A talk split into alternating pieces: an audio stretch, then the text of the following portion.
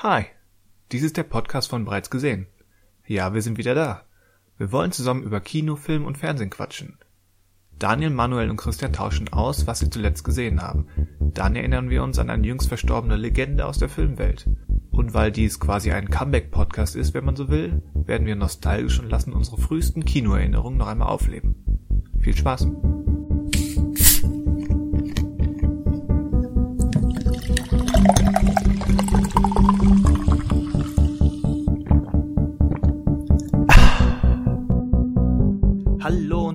Zum bereits gesehen.de Podcast. Wir sind wieder da nach längerer Pause und zu komischen Zeiten.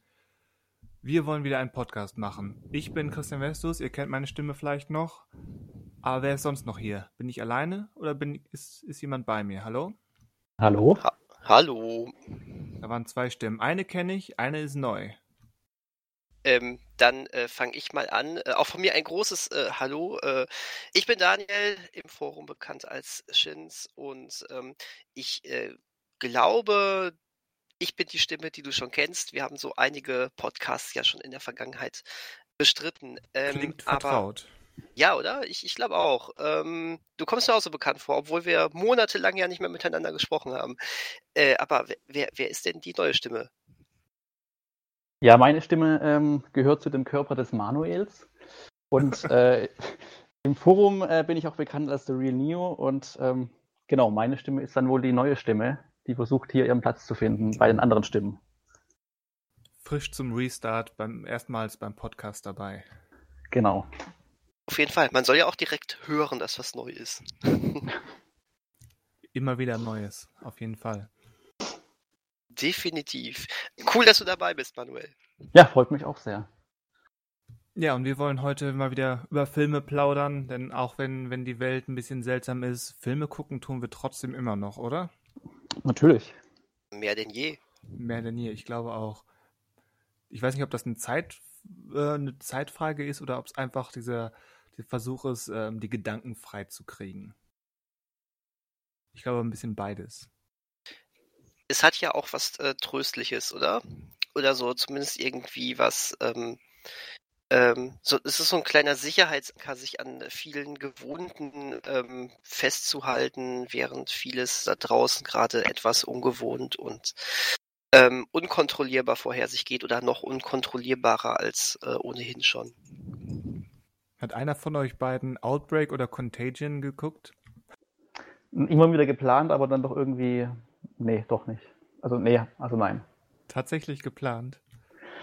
Also so innerlich so gedacht, ach, könnte man mal reinschauen, aber dann irgendwie. Nee, Too, too Ja. nicht. Ähm, Ou- Outbreak ist mir noch vor allen Dingen als ähm, typischer Fernsehtrailer-Film in Erinnerung geblieben. Ich habe den nie gesehen, aber ich glaube in meiner äh, Jugend beim Fernsehgucken so häufig die Vorschau von den tausend Fernsehausstrahlungen gesehen, dass ich äh, gefühlt irgendwie alle Szenen schon mal irgendwie angedeutet gesehen habe. Ähm, Contagion kenne ich tatsächlich, schon lange her auch, aber den habe ich noch als sehr bedrückend in Erinnerung. Ich glaube, die Erinnerung äh, deckt sich mit der Realität, ja. Und es ist, glaube ich, nicht besser geworden in der Zeit. Ich glaube auch, wenn man den hast, hast du, also du kennst die ja auch, äh, hast, hast du ihn mal jetzt, jetzt äh, in unserem aktuellen Pandemiegeschehen gesehen oder ist es eher eine Nein. Vermutung? Okay. Nein. Ähm, er, er soll ja, er hat ja so einen richtigen Push bekommen, ne? Gerade als es angefangen hat äh, im, im März. Da ist er doch so richtig überall so, so getrendet worden, wenn ich das richtig in Erinnerung habe. Ja, ja, weil er, glaube ich, ähm, recht gut demonstriert oder, oder vorgespielt hat, wie, wie so eine Ansteckungskette denn funktioniert, wie denn so ein, so ein kleiner Punkt X äh, zu einer Pandemie werden kann. Ja, aber würdet ihr denn der weiße Hai anschauen, während ihr mit dem Schwimmring auf dem offenen Meer treibt und ein weißer Hai um euch herumkreist auf dem Tablet? Also würdet ihr euch dann den Film anschauen? Da, Großartige. das ist jetzt ein sehr spezifisches Szenario. ähm, scheitert bei mir dran, weil ich meistens äh, ohne, ohne, ohne ähm, iPad schwimmen gehe. Sorry. Ah, okay, Ansonsten aber richtig. ja, natürlich. Also wäre ich auf meiner Luxusjacht und ähm, würde da einen Film gucken und sehe, dass, dass, dass ich von, von, einer, von einem Rudel weißer Haie, die ja immer im Rudel jagen, ähm, umkreist werde. Dann wäre das vielleicht seltsam, den zu gucken, aber ansonsten. Okay, also wäre wär ich mit einer Luxusjacht unterwegs, äh, dann, dann würde ich höchstens Piranha 3D gucken. Und es gibt auch diese halb berühmten Bilder von, von diesem ähm, Freiluftkino im, im Freibad oder so, wo die mhm. alle auf, auf irgendwelchen aufblasbaren Untersitzen liegen und der weiße Hai gucken. Stimmt, ja, ja. Ja, steigert die Immersion natürlich, aber wer will, also will das jeder. Also. Wo, wobei da natürlich ein entscheidender Faktor fehlt. Es ist äh, außer im Kopf sehr wahrscheinlich kein wirklicher weißer Hai da. Sehr wahrscheinlich, das, aber kannst du es ausschließen? Das weißt du ja nicht, ist, ja. Das ist der Thrill dabei, ne? Ähm, während die Pandemie gerade sehr echt ist. Ähm, und also ich weiß nicht, äh, mir hat's, also jetzt, jetzt bin ich mittlerweile ähm, so, ich glaube, jetzt würde ich, wäre ich äh, durchaus bereit, diesen Film, also Contagion zu gucken. Ähm, Gerade am Anfang, als er auch so hochgeschossen ist, da, da haben mir die Nachrichten, die ich da doch schon sehr stark verfolgt habe, eigentlich auch gereicht. Das stimmt, ja. Tun, tun sie immer noch. Ist ja, ja, noch nicht vorbei. Also sehr, also ja, ist ja so eine trügerische, äh, trügerische, also zumindest in Deutschland so ein trügerisches Friedensgefühl. Also das heißt Frieden, aber halt so Zwischenaufatmen. Ja, in der Tat. Ich, äh, ich meine, wir wollen nicht zu viel verraten, aber mindestens einer von uns dreien hat das letztens noch sehr hautnah miterlebt, oder? Ich weiß nicht, wovon du redest. ähm, das hat überhaupt nichts mit mir oder meinem Wohnort zu tun. genau, also bevor hier Gerüchte aufkommen, hat natürlich e-, eher, also natürlich mit beiden nichts zu tun, aber natürlich eher mit dem Wohnort zu tun und als sonst irgendetwas. Aber ja, es kann extrem wieder hochkochen und das ganz schnell und ähm, definitiv, ähm, mhm. es ist noch nicht vorbei. Ja. Aber ähm, genau, vielleicht, vielleicht äh, sollten wir weiterschreiten und einfach mal gerade die Pandemie Pandemie sein lassen, ja. oder? Aber wo wir da gerade bei waren, ganz fix äh, die, die elegante Überleitung. Was habt ihr denn statt Outbreak und Contagion geguckt so in der letzter Zeit? Lasst uns mal über ganz frische Filmerlebnisse sprechen. Gerne. Möchtest du den Anfang machen, Daniel? Auch gerne. ähm, mein Plan ich, geht auf. Ja, hervorragend. Ähm, ich verweise einmal ganz kurz auf einen äh, anderen Podcast, äh, bei dem äh, Christian und ich ähm, vor ein paar Wochen zu, Gat, äh, zu, Gat, genau, zu Gast waren, äh, dem Cinecast vom äh, Jan Michael Leifert. Und ähm, da hatte er uns ja auch dieselbe Frage gestellt, was habt ihr denn so in letzter Zeit gesehen? Und da hast du, Christian, ähm, von einer ganz, ganz tollen und fantastischen Serie erzählt, und zwar Kidding Staffel 2 ja aktuell nicht mehr bei Sky zu sehen ist. Äh, sie ist, glaube ich, ganz, ganz frisch jetzt rausgeflogen. Zumindest die zweite Staffel, die ganz neu ist. Ja, ich glaube, als wir gesprochen haben, waren es noch zwei Wochen oder so. Ja, das, das kommt hin. Und ähm, ich habe, ähm, weil ich die erste Staffel vor äh, zwei Jahren, glaube ich, äh, sehr genossen habe und generell auch ein großer Fan von Jim Carrey bin, ähm, musste ich das natürlich jetzt, also musste ich diesem Druck nachgeben. Und wenn Sky schon sagt, du hast nur noch zwei Wochen, dann heißt das jetzt endlich mal gucken. Es sind ja auch nur zehn Folgen, a ähm, äh, 25 Minuten ungefähr. Also ich glaube, keine Folge dauert länger als 30. Äh, ich habe es jetzt gesehen, ich habe es geschafft. Äh, ich habe äh, das Ende gemacht, als ich noch zwei Tage über hatte. Und ähm, dementsprechend, ja, muss ich ja einfach auch nochmal Kidding einfach erwähnen. Ähm, und äh, ich fand die erste Staffel toll und die zweite fand ich eben so großartig. Ähm, da sind so viele tolle Ideen drin, sowohl visuell als auch inhaltlich. Der Film, äh, die, die Serie hat eine so großartige Art, ähm, mit ähm, sehr existenziellen äh, Themen umzugehen, ähm, aber das auf so eine herrliche, ab, schräge, teilweise surreale Art. Ähm, ich finde, man merkt, irgendwie die ganze Serie über die Handschrift von Michel Gondry, obwohl er äh, jetzt bei Staffel 2 nur zwei von zehn Folgen eigentlich inszeniert hat und ansonsten, glaube ich, eher so als ähm, rund einer von vielen Dozenten ge ge gelistet wird und trotzdem, ich erkenne diesen Stil irgendwie permanent auch wieder. Und, es ist ja ähm, nicht nur dieses klassische Gondry mit, mit Pappmaché-Figuren und, und selbstgemachten Hintergründen. Obwohl das natürlich auch, ich nehme an, er hat das Intro oder die, die immer individuell gestalteten Intros gemacht. Würde ich jetzt einfach mal vermuten, ohne das recherchiert zu haben.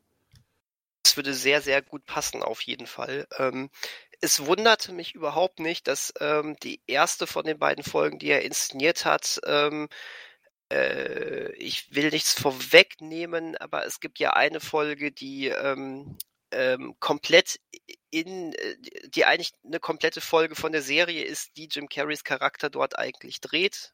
Und ähm, ähm, es hat mich nicht gewundert, dass er diese Folge inszeniert hat. Ähm, André sollte ein ganzes Musical drehen. ich würde es angucken, gar keine Frage.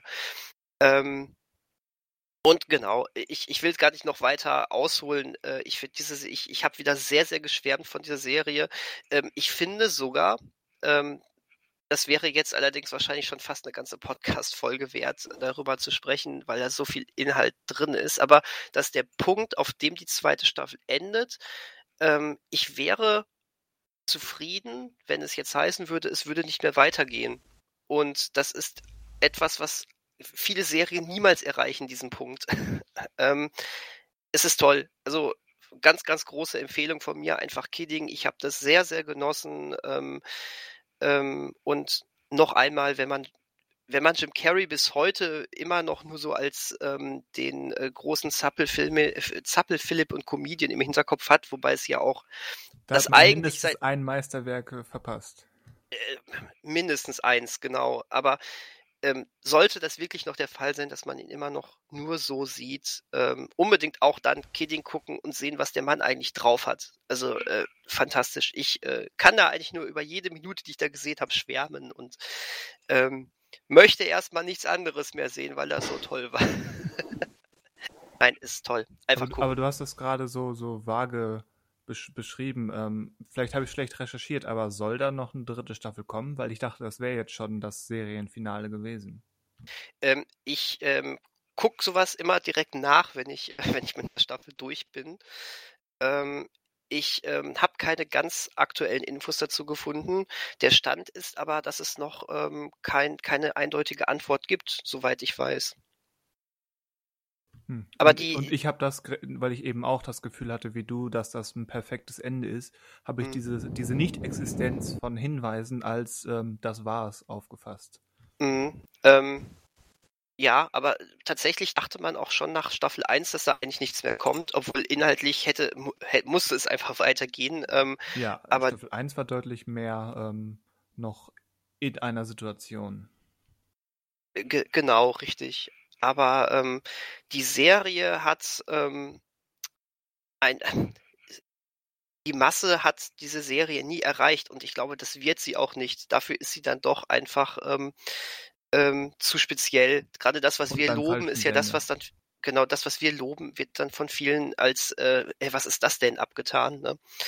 Ähm, und äh, also theoretisch ist es schon ein kleines Wunder, dass es überhaupt diese zweite Staffel gegeben hat. Ähm, das heißt, äh, wenn es jetzt dann irgendwann doch endgültig verkündet wird, das war es jetzt, aber das, das ist man, das, ich finde, das muss noch kommen. Diese Aussage muss einfach noch kommen. Dann würde es mich überhaupt nicht verwundern. Aber ähm, ganz vom Tisch ist das, soweit ich es verstanden habe, tatsächlich noch nicht, dass es weitergehen könnte. Aber ich sehe es auch als eher unwahrscheinlich an. Und es ist okay so. Für mich nicht, ist es nicht nur okay. Ähm, ich wäre fast enttäuscht, wenn jetzt noch was kommt, weil es einfach so rund. Aber ich bin auch jemand, der zum Beispiel ähm, nach der ersten Staffel, wie hieß es, Californication gesagt hat, das ist, das war's. Da gab, da gibt's nicht mehr. Das ist die Geschichte. Hast du da auch gar nicht weitergeguckt? Nein, ich habe nur Staffel 1 geguckt und mir gedacht, jo, das passt. Brauche ich nicht mehr gucken. Hm. Interessant. Aber die war, so... bei, die war bei Sky, die Serie, ist aber jetzt nicht mehr bei Sky. Richtig. Okay. Aber bei Sky äh, wahrscheinlich ähm, so in einem Dreivierteljahr oder so kommt die wieder rein. Wobei es tatsächlich schon häufiger möglich. mal passiert ist, ähm, äh, also es ist schon häufiger mal passiert, äh, dass äh, Sky sagt, es ist noch zwei Tage drin, dann äh, war sie eine Woche raus und dann, dann ist es wieder da. Also, weil die äh, Sky ist ja in erster Linie kein Streaming-Service, sondern ähm, dort spielt immer noch ähm, das Pay, äh, ne, das äh, Pay-TV die größere Rolle. Und deswegen kann es einfach sein, wenn da wieder eine Ausstrahlung angedacht ist, dass es dann plötzlich wieder bei Folge 1, also alles rausgenommen wird und dann plötzlich wieder im Wochentag eine neue Folge reinkommt. Alles Hm. möglich bei Sky. Aber die ist von HBO, die Serie, oder wo kommt die ursprünglich her? Ähm, Showtime. Ach, Also okay, quasi okay. genau, äh, wo, wo Christian gerade schon Californication erwähnt hat. Ah, stimmt, Ähm, ja, das ist das gleiche. Ja. Genau, Showtime. Ah, okay. Also, also ich, ich, äh, ich glaube, ähm, so wie ich deinen Filmgeschmack äh, einschätze, Manuel, du würdest die auch sehr, sehr lieben. Ja, ich habe halt keins, also ich habe bisher kein Sky-Abonnement, aber ähm, ja, würde sich ja mal lohnen für so ein paar Titel. Ähm, auf jeden Fall. Auf jeden Fall. Unter anderem ist gerade, oder immer noch, Fragezeichen, ich glaube schon noch komplett Twin Peaks drin, wo sich insbesondere die, ja, das Ganze lohnt, aber die dritte Staffel ist schon sehr, sehr speziell und gut. Ich hätte damals ja als Babylon Berlin kam ja auch, glaube ich, ein ganzes Jahr vor der Free-TV-Ausstrahlung, glaube ich, bei. Sky oder ein halbes ja, Jahr. Ich glaube, da fing das bei mir auch an. Oder mit, nein, mit Game of Thrones fing es an. Und ich hatte dann aber dann nicht einen eigenen Account, sondern von dem Freund immer mit dem geschaut. Ich kam aber nie über, also ich habe die ersten drei Folgen Babylon Berlin, glaube ich, jetzt schon dreimal gesehen. Jedes Mal irgendwie, also nicht, also nicht, weil es schlecht ist, aber irgendwie immer so ein bisschen den Anschluss verloren. Dann gedacht, ah, ich müsste mal von vorne anfangen. Und ähm, mittlerweile habe ich die ersten zwei Staffeln mir aber auf Blu-ray gekauft, aber auch noch nicht weiter ähm, geschaut. Also jetzt kommt ja, kam, oder kommt jetzt, glaube ich, die dritte Staffel ja schon raus. Oder kam schon raus. Ob's, ich weiß gar nicht. Oder kommt jetzt bald auf Sky. Ähm, ja, mal gucken, wann ich da, ähm, wann ich da mal nachziehe. Aber interessant. Ich hatte, habe mich mit Babylon Berlin auch schwer getan, obwohl ich das unterm Strich auch, wie du sagst, ähm, sehr mochte. Aber ich habe Ja. auch ähm, mit größeren Pausen mich durch die erste Staffel gekämpft, obwohl gekämpft falsch gesagt ist, weil es mir, wie gesagt, ähm, eigentlich gefallen hat. So geht es mir halt auch mit Breaking Bad zum Beispiel. Also Breaking Bad war auch so eine Serie oder ist so eine Serie, wo ich die erste Staffel, glaube ich, vier, fünf Mal geschaut habe, weil ich immer wieder abgebrochen, also nicht abgebrochen habe, sondern irgendwie immer so den, äh, in Vergessenheit geraten ist. Und ähm, aber die ist auch nicht schlecht, die Serie, die ist wirklich sehr gut, aber irgendwie Die ist Fehlt noch mehr als sehr gut, würde, Genau, das- würde ich aber- jetzt sagen. da fehlt manchmal dann, also gerade bin ich wieder dran und wäre jetzt theoretisch bei der dritten Staffel, aber ich merke schon wieder, es sind wieder so zwei, drei Wochen vergangen, wo ich nicht weitergeschaut habe, dass es wieder droht, äh, in Vergessenheit zu geraten. Aber das ist bei Serien sehr komisch, also manchmal. Das auch Bleib dran, Serien Manuel. Bleib dran. Breaking, ja. gerade Breaking Bad ist oh, so gut und es wird, es wird noch Ja. besser. Es wird noch Ja. besser. Staffel Ja, 1 es ist, ist der Schwachpunkt der Serie. Ja, es gefällt Wenn's- mir auch wirklich gut, aber irgendwie, man hat dann mal Lust auf einen Film mal wieder. Also ich habe auch, oft, wenn ich Serien schaue, nervt mich auch, dass es nicht so abgeschlossen erzählt wird. Also so eine zweistündige Ja, abgeschlossene Welt ist einfach. Und ähm, ja. Aber mal gucken, vielleicht ähm, wird es dieses Jahr noch was. Mal sehen. Äh, The- Theoretisch, du sagst da aber was ganz Richtiges. Ich bin auch ein ganz, ganz lahmarschiger Seriengucker. Sowas wie Kidding ist eigentlich, wie gesagt, perfekt für mich. Ähm, Mhm. Da habe ich meine 10 mal äh, 25-minütigen Folgen äh, top. Äh, da bin ich dann auch schnell durch. Aber diese langen Sachen, die müssen mich richtig, richtig, richtig äh, catchen, damit ich da wirklich dranbleibe. Ähm, und ich genieße es manchmal, ähm, das, was jetzt viel, was, was viele Leute mittlerweile so sagen, "Hö, das ist ja doof, das ist ein Streaming-Service, da muss alles auf einmal kommen. Ich genieße es, wenn irgendwelche Sachen doch noch wöchentlich ausgestrahlt werden. Ja, das stimmt. Ja, ja. Dann bin ich auch tatsächlich äh, eher dran. Aber äh, Babylon Berlin, wo, wo ihr das erwähnt habt, ähm, habe ich dasselbe Problem damit. Ich habe ähm, die erste Staffel geguckt damals, aber das ist ja eigentlich auch nur dann die Hälfte der Handlung. Das ist ja, das ist ja, diese zwei ersten zwei Staffeln sind ja sowieso eins. Das wird ja auch so, glaube ich, an einem Stück vermarktet und gedreht. Ich habe ich nie gemacht. Ich bin immer, ich bin immer noch bis heute auf diesem Stand der ersten acht Folgen und fand das alles gut und vor allen Dingen extrem hochwertig und habe Mhm. dieselben Probleme, aber irgendwie damit wie ihr auch. Ja, aber gerade bei sowas wie, also Twin Peaks, diese dritte Staffel, habe ich damals auch äh, bei Sky verfolgt. Und also wenn es auf einmal erschienen wäre, da würde man ja gar nicht mit zurechtkommen. Also da war es ja gut, so eine Woche Pause zu Richtig, haben ja. und diese Woche zu haben, um drüber nachzudenken, was hat man eigentlich jetzt gesehen. Und vielleicht sieht man in der nächsten Woche ja mehr von Charakteren aus den ersten beiden Staffeln, um dann nach 16 oder 17 Folgen zu wissen, nee, die dritte Staffel ist einfach was ganz anderes gewesen jetzt. Und ähm, aber da das auf einmal zu schauen, ist, also dafür ist die, also ist die Serie gar nicht ausgelegt. Also die am Stück zu schauen, ist, glaube ich, schwierig, weil da so viel ist und das ja auch irgendwie wirken muss. Und ähm, ja, da war es eigentlich ein Vorteil, dass es wirklich wöchentlich erschienen ist. Und also ich, ich habe die Anfang des Jahres erst geguckt und hatte dann natürlich ein Prinzip alles vor mir und hätte die, wie sagt man, bingen können. Mhm. Aber ich habe, glaube ich, maximal zwei Folgen pro Tag geguckt, aus den angesprochenen Gründen, weil es einfach so viel ist und komplex und man das erstmal sacken lassen musste, was da überhaupt gerade passiert ist. Ähm, ja, genau. Also man kann das so ein bisschen auch selbst steuern. Man muss sich halt unter Kontrolle haben. Die, mm. diese Möglichkeit zu bingen ähm, verlockt auch gerne mal oder verleitet. Ja. ja. Ähm, eine kurze Info, äh, damit wir dir, Manuel, aber auch äh, euch Hörern keine falschen Informationen geben zu dem Zeitpunkt, äh, zumindest wo dieser Podcast jetzt erscheint. Ähm, Sky hat es nämlich schon wieder gemacht, dass es sich gerade angedeutet habe, dass die gerne mal sagen, es ist dann und dann raus und dann ist es doch nicht raus und plötzlich komplett ohne Ablaufdatum drin. So ging es jetzt auch mit Kidding. Also Kidding ist gerade noch komplett drin und jetzt steht hier auch nicht mehr, dass es irgendwie auch, bis zum bestimmten Staffel 2. Auch Staffel 2. Alle 20 ja Folgen geil. sind drin äh, und es steht nicht drin, dass es irgendwie jetzt auch in absehbarer Zeit rauskommt. Also ähm, solltest du genau jetzt Bock auf Kidding haben oder solltet ihr, liebe Hörer, genau jetzt Bock auf Kidding bekommen haben, ähm, äh, ihr findet alle 20 Folgen, alle beiden Staffeln aktuell bei Sky Ticket. Ich interpretiere das als Reaktion auf unsere oder auf meine Schwärmerei ähm, im, im Cinecast Podcast. Ich glaube auch. Wir, wir, haben, wir haben das in Bewegung gesetzt. Sehr, sehr wahrscheinlich. Ja, spätestens im November, ähm, wenn von His Dark Materials die neue Staffel erscheint, wieder bei Sky wahrscheinlich, überlege ich wahrscheinlich wie letztes Jahr wieder, ob ich mir Sky für den Zeitraum zulege und wahrscheinlich merke ich dann wieder im Januar, Februar, dass ich es nicht gemacht habe. Und ähm, mal gucken, vielleicht wird es ja dieses Jahr was. Es ist besser als andersrum, sich den, das, Abo, das Abo zulegen und, und dann ähm, zwei Monate verstreichen zu lassen, ehe man Sachen guckt. Ich kenne da so jemanden, dem ist das schon passiert. okay. Ähm, kommt mir auch, ja, ich kenne so jemanden auch. ähm, aber genau. wenn, wenn, du kein Kidding geguckt hast, ähm, was hast du denn stattdessen geguckt, Manuel? Äh, wir hatten es ja gerade schon von der Pandemie und ich dachte, ähm, jetzt prügeln alle auf Asien ein. Ähm, sollte man sich doch wieder mal den Künstlern Asiens zuwenden und habe mich dann einem Kindheitshelden zugewandt und nämlich Jackie Chan. Uh, das war yeah. einer meiner Kindheitshelden. Und ja, alles äh, sehr gut. Dito. Weil äh, hm, ich dann auch gemerkt habe. Ja, vielleicht. vielleicht. Das, der, der, lief ja früher, ich weiß gar nicht, aber früher liefen ja wirklich die Filme auf Kabel 1 und Pro 7, glaube ich, rauf und runter. Also gerade so die 90er Sachen von ihm, beziehungsweise mhm. Kabel 1 auch so ältere Sachen. Ähm, oder, glaube ich, RTL 2 hat auch viele Nachtprogramme immer gehabt von Jackie Chan. Und ich glaube, heute laufen die gar nicht mehr so im Fernsehen. Also ich habe, also ich schaue jetzt auch nicht mehr so viel Fernsehen oder in die Fernsehzeitung rein, aber ich glaube, die waren früher mehr frequentiert.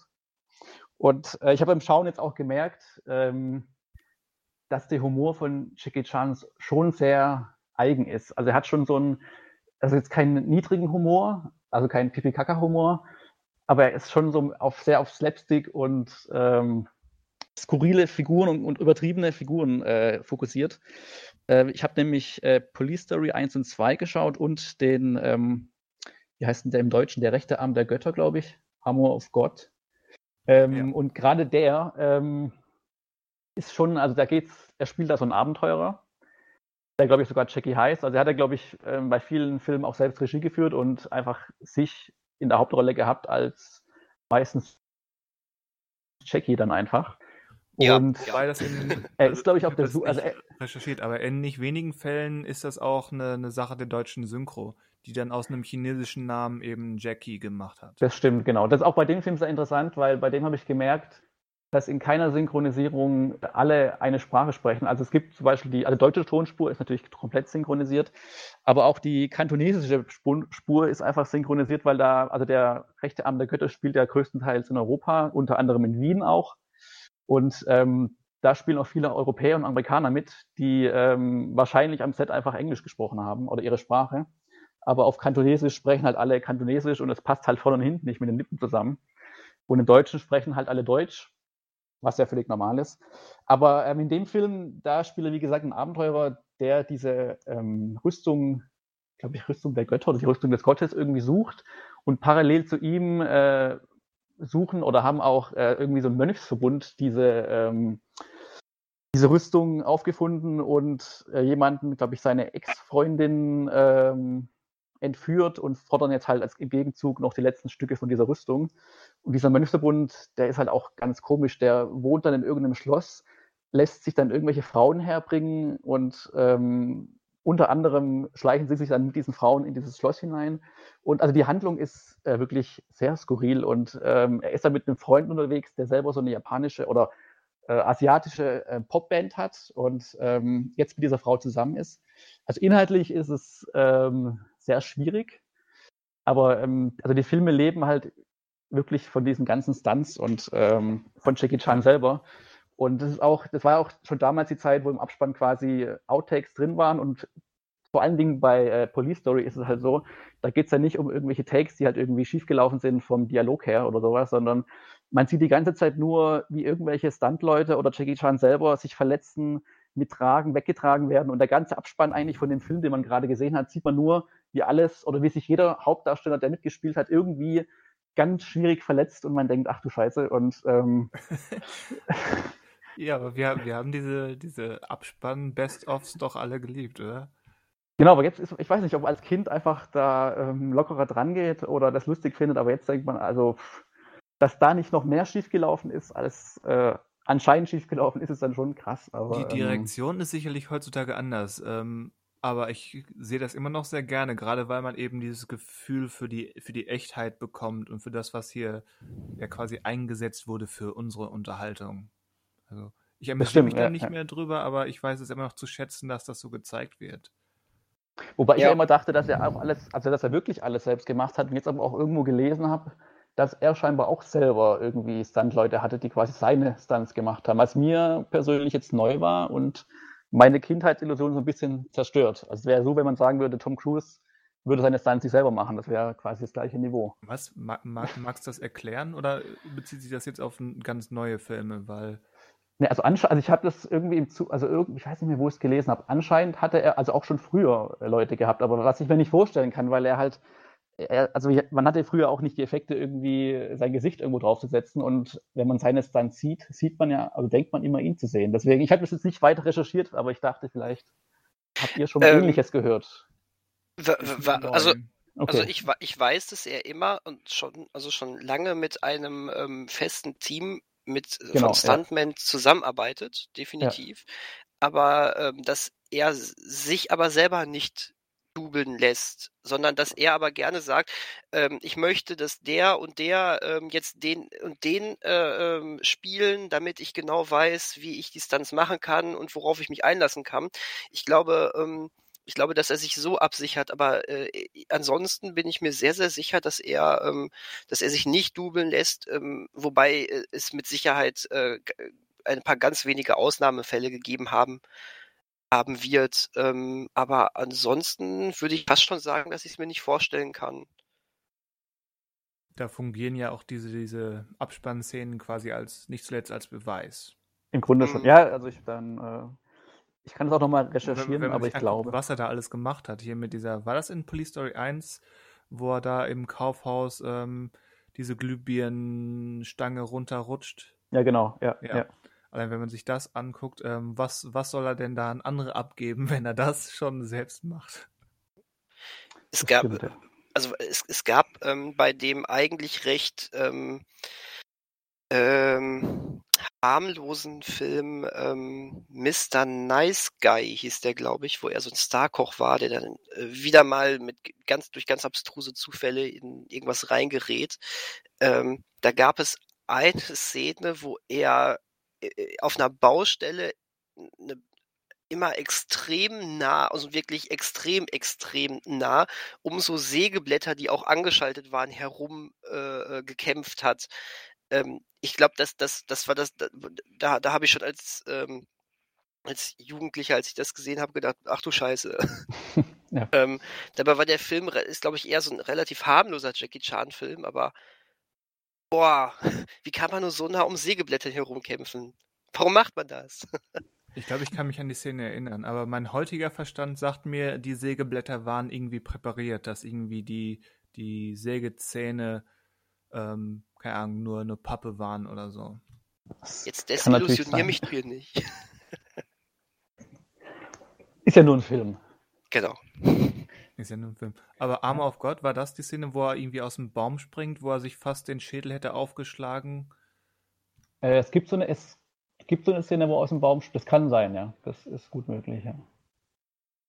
Weil das gilt als einer seiner, seiner schwersten Verletzungen, die, in okay. denen er fast gestorben wäre, weil er eben so einen quasi Schädelbasisbruch hatte. Oder so ähnlich. Ja, ob der Krank ich weiß nicht, wie die asiatischen Krankenversicherungen sind, aber ich glaube, die hatten eine Freude mit ihm wahrscheinlich. Den Oder er mit doch, ihnen. nimmt doch keiner mehr an. ich, wahrscheinlich nicht, nee. Also jetzt nicht mehr. Wobei ich nicht weiß, also ich habe jetzt die jüngeren Filme von ihm wenige nur, also glaube ich gar keine jetzt mehr gesehen in letzter Zeit, in den letzten Jahren. Da macht er wahrscheinlich immer noch Stunts, aber wahrscheinlich jetzt nicht mehr so waghalsige. Das ist jetzt, der müsste ja auch schon, ist der schon also über 50 bestimmt, aber ist er auch schon 60? Weiß ich jetzt gar nicht. Auf jeden Fall ist er schon also 60. Ist er schon 60, ja. ja Gut, stimmt, ja, der 81 und schon 30. Ja, genau, muss er eigentlich 60 sein, ja. Ja, genau, das hatte ich zuletzt gesehen und ähm, ist ja auch Jackie Chan jemand, den man, also wie gesagt, im Fernsehen war frü früher oft. Ich glaube, bei den Streamingdiensten findet man, also zumindest die älteren Sachen wahrscheinlich gar nicht. Ähm, so auf DVD, Blu-ray findet man die, glaube ich, größtenteils schon, wobei es ja auch da immer Unterschiede gab mit den Schnittfassungen, was jetzt international war, was Richtig. im Original war. Und da muss man auch manchmal ein bisschen tiefer graben und findet dann wahrscheinlich, wenn überhaupt, dann auf DVD noch was in Deutschland. Mhm. Und muss eher dann ins Ausland schielen. Aber auch da ist, glaube ich, noch nicht alles wirklich komplett abgedeckt, was so die 80er, 90er Sachen von ihm betrifft. Ähm, ich habe witzigerweise auch mal vor ein paar Wochen ein bisschen recherchiert, ähm, weil ich äh, damals aus einer Lust, aus Lust und Laune heraus mal äh, äh Rush Hour wieder geschaut habe. Mhm. wollte mal gucken, was gibt's noch so für Jackie Chan-Filme, äh, die man, die ich vielleicht auch noch gar nicht kenne, die man hier erwerben kann. Mir ist dabei aufgefallen, dass es ähm, sehr, sehr viele Filme auf DVD mal gab hier in Deutschland, die es mittlerweile nicht mehr regulär zu erwerben gibt. Also jetzt nicht mhm. zu Horrorpreisen oder sonst was, die kriegt man schon relativ ähm, normalpreisig dann gebraucht, aber ähm, da ist viel, was, was nicht mehr ähm, nachproduziert wurde, was ich mhm. interessant finde.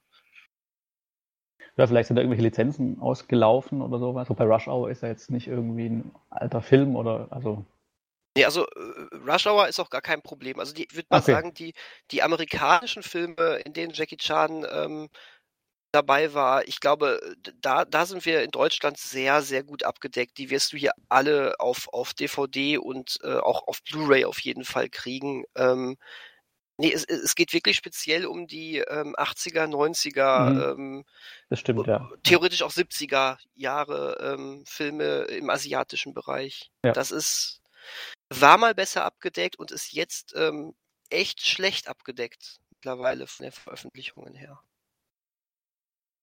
Ja, sehr schade, aber das vielleicht. asiatische Kino ist eh eher mittelprächtig abgedeckt. Mhm. Hier. Ja. Es gibt Rapid Eye Movies, die so mehr in die Gangster-Genre-Ecke fahren, aber auch eher 90er aufwärts, würde ich jetzt sagen. Also so gerade japanische Klassiker aus den 50ern, da muss man schon, ähm, wir haben ja das Thema auch im Forum, ähm, auf englische oder amerikanische Veröffentlicher zurückgreifen. Ja. Ja, hm. ja aber äh, Christian, äh, was hast du denn noch geguckt? Was habe ich denn noch geguckt? Ähm, ja, einerseits ähm, nur an, anzureißen, weil ich ja was darüber geschrieben habe, bin ich gerade immer noch in Avatar, Herr der Elemente, ja. die Serie, zum hm, fünften Mal oder so. Quasi meine Art von Kampfkunst. Animierter Kampfkunst. Äh, ich bin jetzt gerade, habe gerade Staffel 2 beendet. Ist einfach eine super coole Serie. Mhm.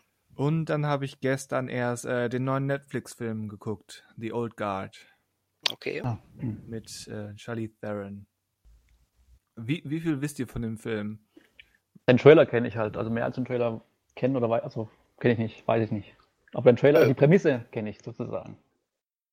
Ich, ähm, ich, ich, ich habe mal über, ich habe über eine Kritik, die vor kurzem erschienen ist, mal ähm, ich habe sie überflogen und äh, habe den Trailer, glaube ich, auch nie ganz gesehen, aber ähm, ähm, die, diese Hauptprämisse kenne ich aber auch, ja. Weil ich habe den geguckt ähm, und habe mal versucht, so wenig wie möglich zu wissen. Ich wusste quasi nur, Charlie Theron spielt mit und es wird als Action und Fantasy beschrieben. Und mhm. gerade in den ersten Minuten macht der Film so eine ganz nette, wird tu mal so als ob Wendung, mhm. wenn er sich fast anfühlt. Ich zitiere jetzt meine Kritik, die vielleicht schon erschienen ist, wenn dieser Podcast erschienen ist. Äh, mhm. Der Anfang fühlt sich an wie quasi, äh, wie hieß er, Ty Tyler, Taylor Rake, hier Chris Hemsworth. Extraction. Ähm, Extraction, mhm. genau. Ja. Fühlt sich an wie Extraction 2, nur um dann eben in, in diese anderen Gefilden zu landen, ähm, die der Trailer ja schon vorausnimmt. Der ist Film das gut ist, oder nicht gut? Also dieser Einstieg, den fand ich ganz nett. Ich weiß nicht, wie der funktioniert für jemanden, den, der, den Trailer komplett gesehen hat. Vielleicht denkt man sich ja, wir wissen doch, was, was kommt. Warum tut ihr so, als ob? Also ich kann mir schon mhm. vorstellen, dass das anders ähm, läuft. Mich hat das durchaus amüsiert, weil ich, wie gesagt, ich hatte die Ahnung, dass irgendwas nicht stimmt und der Film beginnt so ein bisschen mit einem Mini-Flash-Forward. Ähm, aber ich fand das eigentlich ganz, ganz nett und gewitzt, wie er eben erst sich ganz, ganz gewöhnlich und realistisch gibt und dann eben diese Offenbarung da hat. Ach übrigens, ähm, dies ist unser Kniff. Aber genau das macht der Trailer ja auch, der spielt ja auch damit. Also der beginnt quasi so wahrscheinlich wie der Film dann. Dass er vorgibt, so und so zu sein und äh, dann die Wendung gibt, was quasi möglich ist in diesem Film. Möglich, ja. Ja. ja. Aber Ohne jetzt ja, zu verraten, was es ist. Im Film ist es dann halt nochmal länger. Ähm, ja, wer, wer, den, wer das auch so erfahren möchte, der skippt jetzt irgendwie fünf Minuten nach vorne oder so. Weil ich werde jetzt erwähnen, ähm, dass das natürlich alles Unsterbliche sind. Und äh, ich fand es eigentlich ganz interessant, dass es quasi eine, eine Superheldenprämisse ist ohne Superhelden.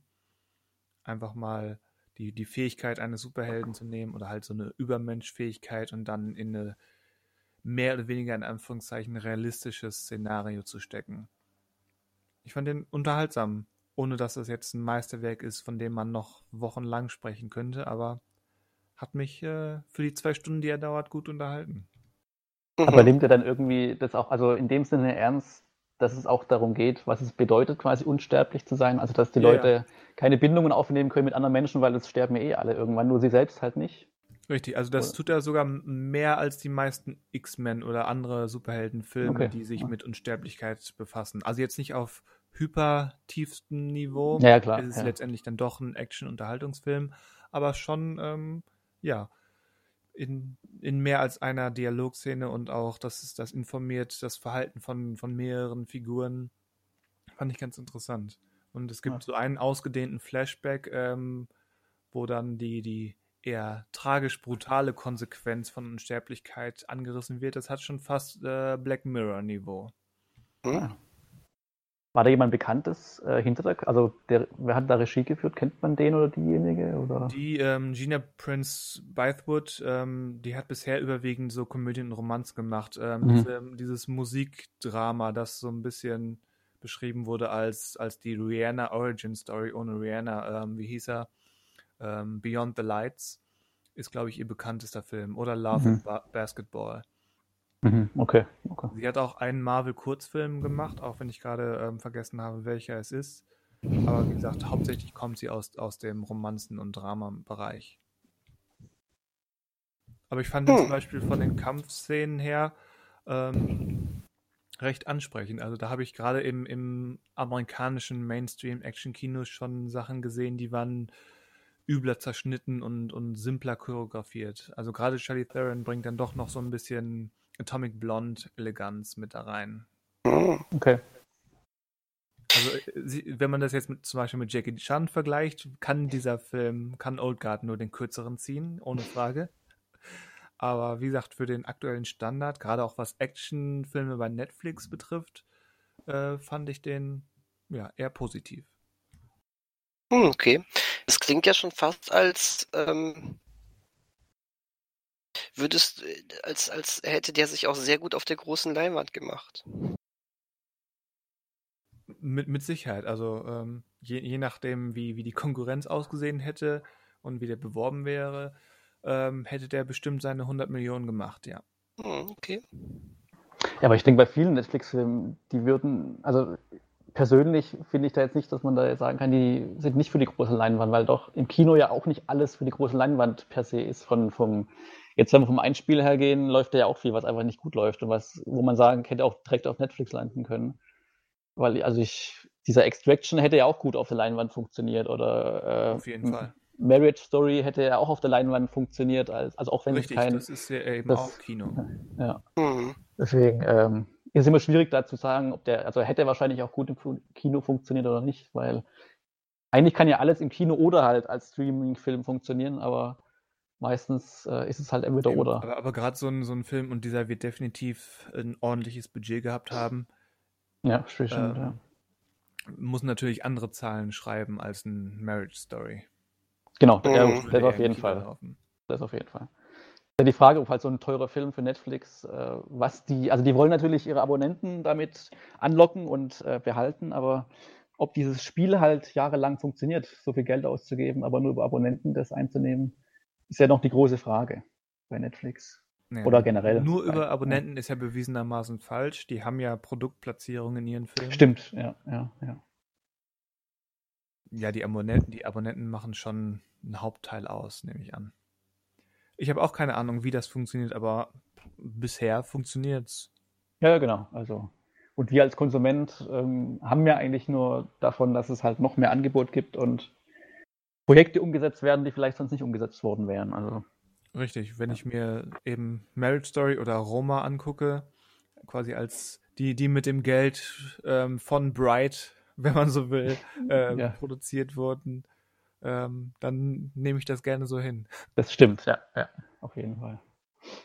Und. Netflix ähm, genießt ja auch nicht umsonst den Ruf, ähm, generell auch den äh, Regisseuren von ähm, eigentlich ähm, großen Mainstream-Filmen äh, große Freiheit zu geben.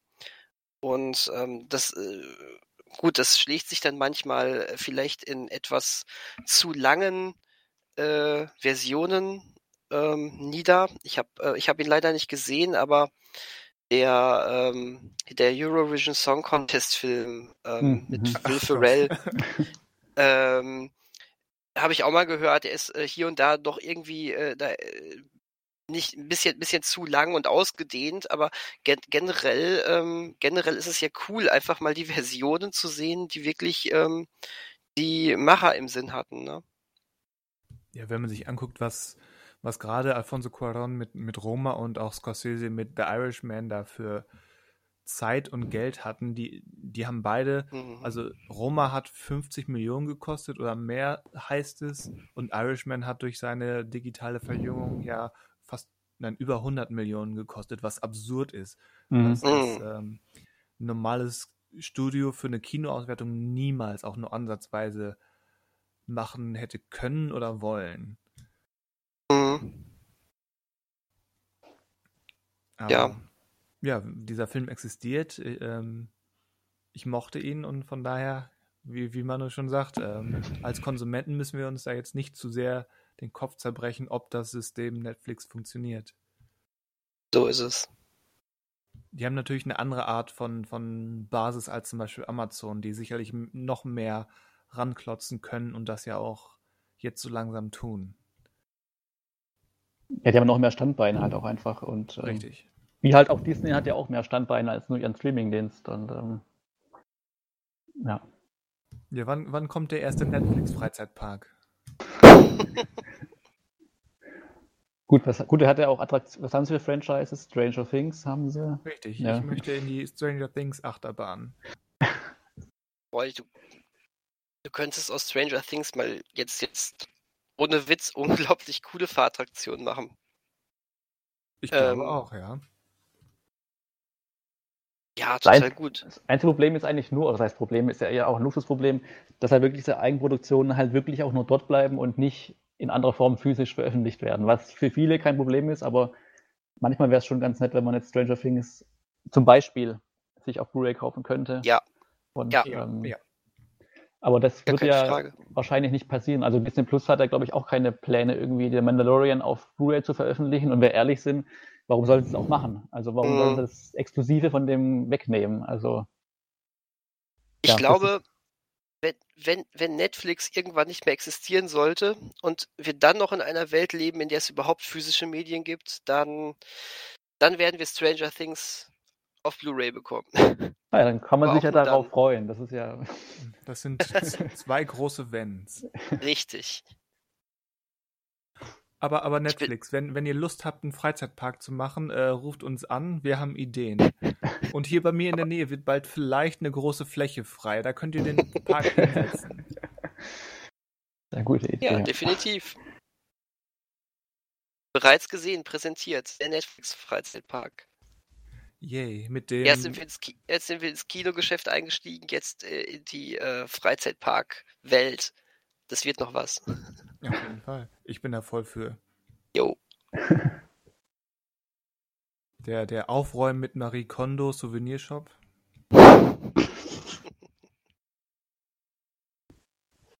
Ich finde das gut.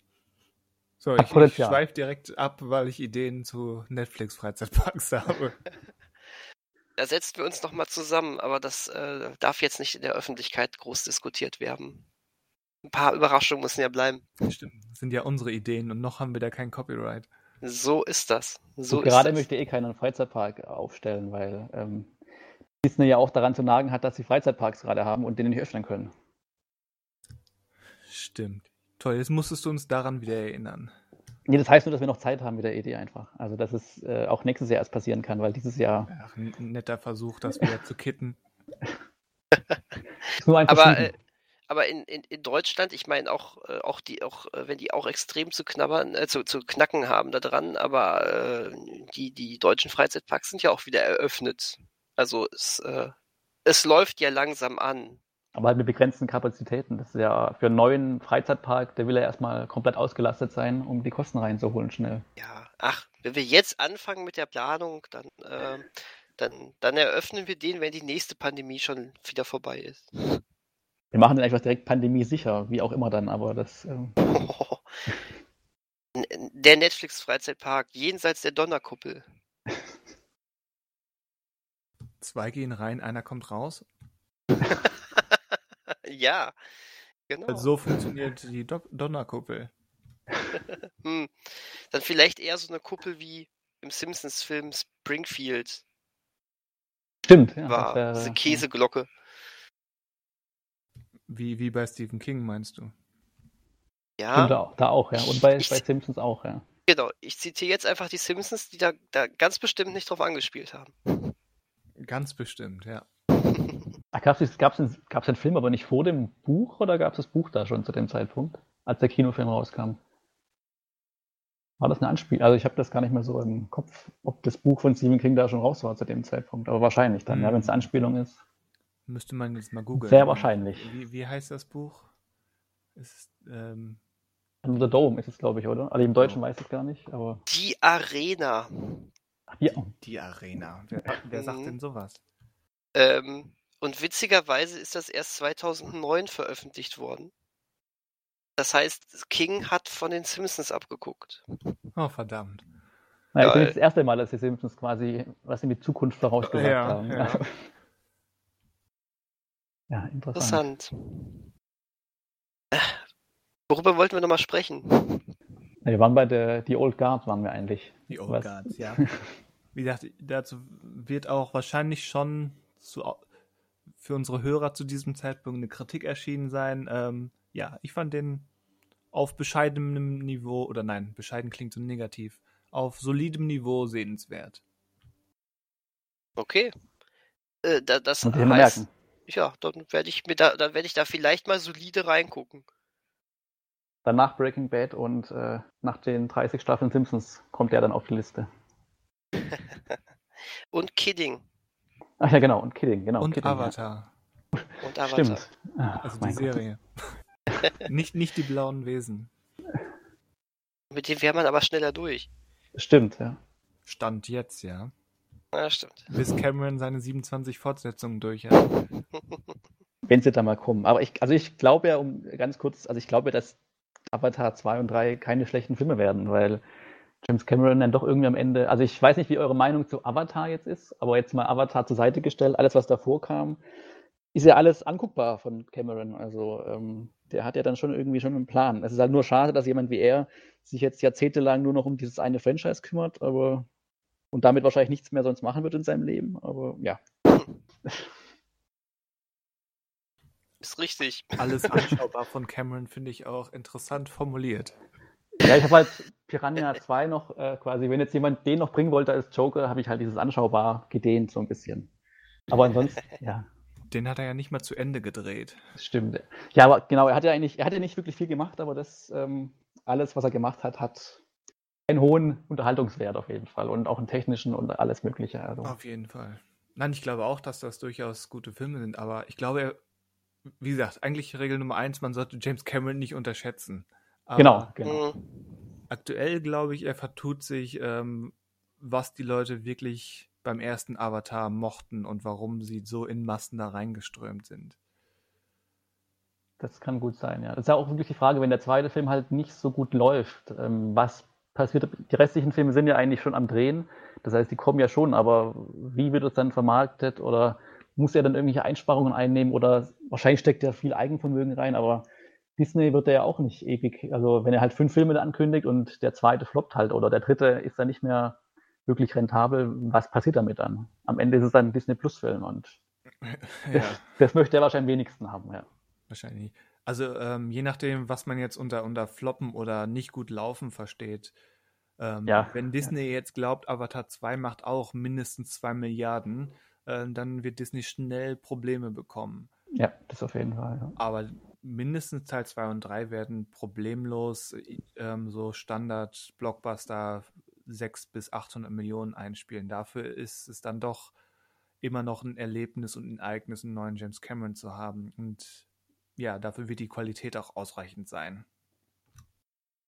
Und ich glaube, die Marke ist ja auch, es gibt ja, glaube ich, im Disneyland ja auch, oder es gab schon immer im Disneyland, glaube ich, eine Attraktion auch zu Avatar. Das heißt, die Marke ist ja irgendwie auch noch da. Ist die Frage halt, wie viele junge Menschen äh, die halt jetzt kennen oder irgendwie sich damit identifizieren. Aber das kann ja alles neu geschürt werden. Da hat Disney ja Erfahrung damit. Das stimmt. Wenn das jemand ähm, austreten und ausreizen kann, dann nie. Ja, genau. Gibt es nicht auch schon einen ähm, Avatar-Freizeitpark? Ja, es gibt, wie gesagt, glaube ich, schon eine, also so eine Fahrattraktion, aber ich glaube, die gehört zu irgendeinem Disneyland da, glaube ich, dazu. Ja, also es gibt so, ein, so, eine, so einen Bereich, die sind ja immer so in Themenbereiche gemacht. Ähm, das ist eben, wie hieß der Planet? Pandora. Pandora. ja. Ähm, da sieht alles so aus und so ein, zwei Fahrgeschäfte oder eben Souvenirshops gibt's da wohl. Also, ähm, kleiner, kleiner Fun-Fact: ähm, Der äh, Komponist, der die Musik äh, für diesen Freizeitparkbereich oder für die für irgendeine Attraktion da drin gemacht hat, der ist der äh, neue Komponist, der ist auch der Hauptkomponist jetzt für Avatar 2, weil äh, der äh, der Stammkomponist von äh, James Cameron ja vor einigen Jahren bei einem äh, Flugzeugabsturz gestorben ist. Und ähm, bin ich mal gespannt, äh, ob man das bemerkt. Ich glaube nämlich, dass der Freizeitpark-Komponist äh, deswegen genommen wurde, damit man möglichst keinen Bruch bemerkt. Wobei die Frage ist, ob das Massenpublikum da so groß auf die Musik achtet oder ähm, Ja. Also mich reißt das ja jedes Mal raus, wenn irgendjemand auf die Idee kommt, äh, ähm, uns ist die Musik vollkommen egal und wir werfen die gesamte musikalische, äh, äh, den gesamten musikalischen Charakter des Erstlings mal über Bord, wie das zum Beispiel bei Marvel sehr, sehr gerne gemacht wird im MCU. Ich finde, ich finde, äh, der Umgang mit Musik im Marvel Cinematic Universe ist bis auf wenige Ausnahmen und das große Avengers Hauptthema äh, eine Unverschämtheit.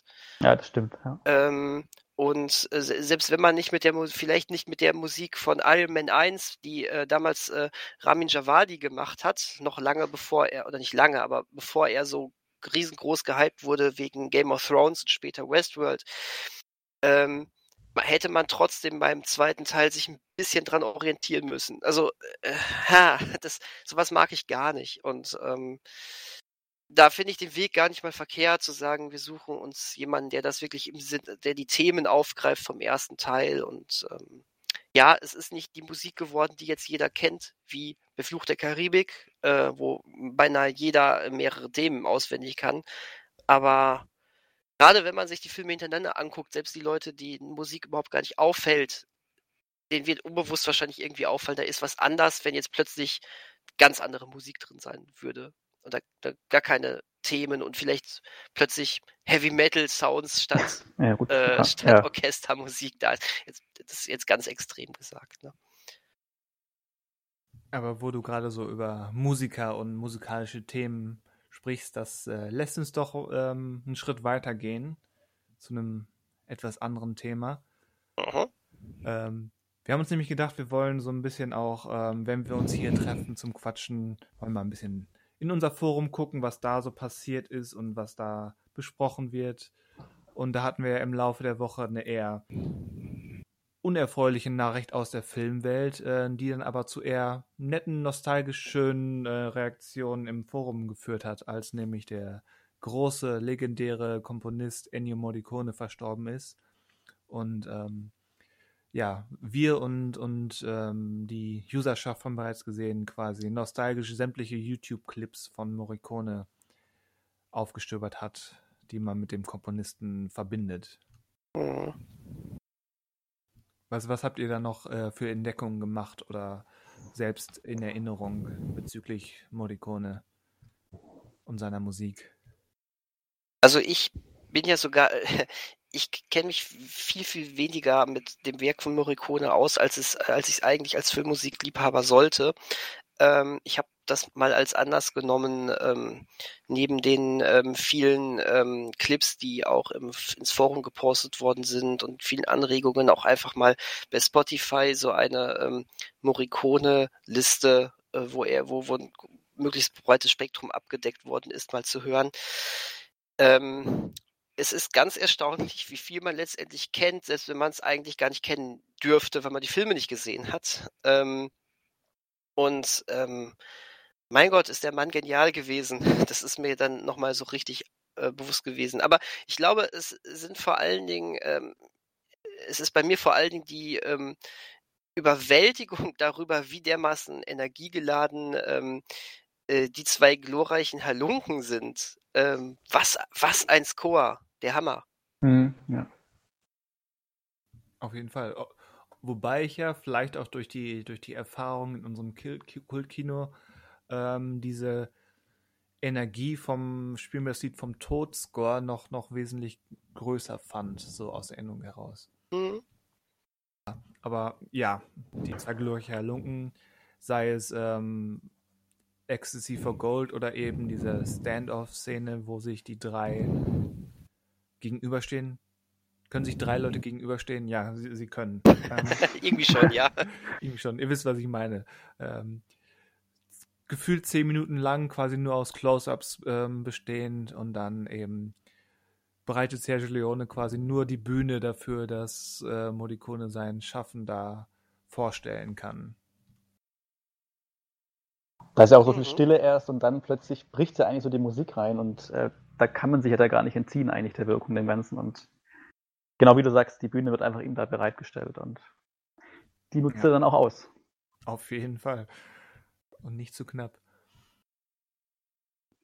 Was mir noch als Gedanken kam, war, dass es ja, also bei ihm trifft es jetzt eher weniger zu, aber so generell, dass er wirklich ein Künstler irgendwann so einen Punkt in seiner Karriere erreicht, wo er wirklich nur noch sterben kann, damit quasi sein Werk wiederentdeckt wird irgendwie, weil viele Leute, die äh, machen ja was, sind bekannt und dann leben sie halt noch 10, 20 Jahre und dann sterben sie und plötzlich schießen wieder ihre CDs in die Charts rein und werden angehört und es wird ihnen auseinandergesetzt. Das stimmt. Aber dafür muss man halt auffallen, was in einem gewissen Alter anscheinend nur noch mit dem Tod verbunden wird. Und ähm, bei ihm war es halt anders, weil er halt quasi noch aktiv war. Das ist ja auch, der Name John Williams fiel ja auch oft jetzt im Zuge mit ihm. Der ist halt auch noch aktiv einfach, John Williams, deswegen müsste man den nicht, ja. oder, und der ist auch zum Glück noch gesundheitlich alles gut, aber der ist noch quasi präsent, aber es gibt halt manche Komponisten oder Künstler einfach in anderen Bereichen, die erst durch ihren Tod wieder so ein bisschen ähm, bekannt werden. Und ähm, das ist eigentlich, also ich weiß nicht, ob das traurig ist, aber so ist wahrscheinlich einfach die Welt. Und ja. Es Mhm. ist ein bisschen traurig, aber ich glaube, es ist auch ein bisschen unvermeidbar, wenn man halt ähm, irgendwann in kreative Rente gegangen ist. Ja.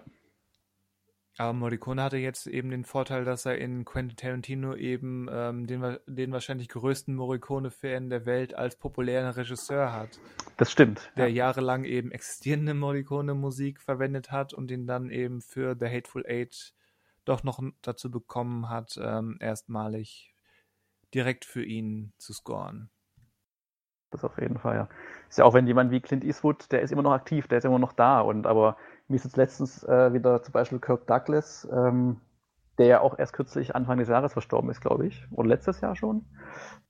Der hat ja jetzt einfach die letzten Jahre einfach keine Filme mehr gemacht. Deswegen war der vielleicht auch vielen, also noch als Name einfach präsent, aber man dachte ja, also Michael Douglas war ja auch mal schwer erkrankt, wo man dachte, also es tr- trifft die Leute mehr, wenn jetzt ein Schauspieler wie Michael Douglas stirbt, als sein Vater, der wahrscheinlich die deuteren Filme gemacht hat, aber diese Filme einfach schon Jahrzehnte alt sind und die vielen jüngeren Menschen vielleicht gar nichts mehr sagen. Und ähm, ja, das ist halt das Los, was man eben hat, wenn man dann sich zur Ruhe setzt und ähm, dann eben nichts Neues mehr liefert.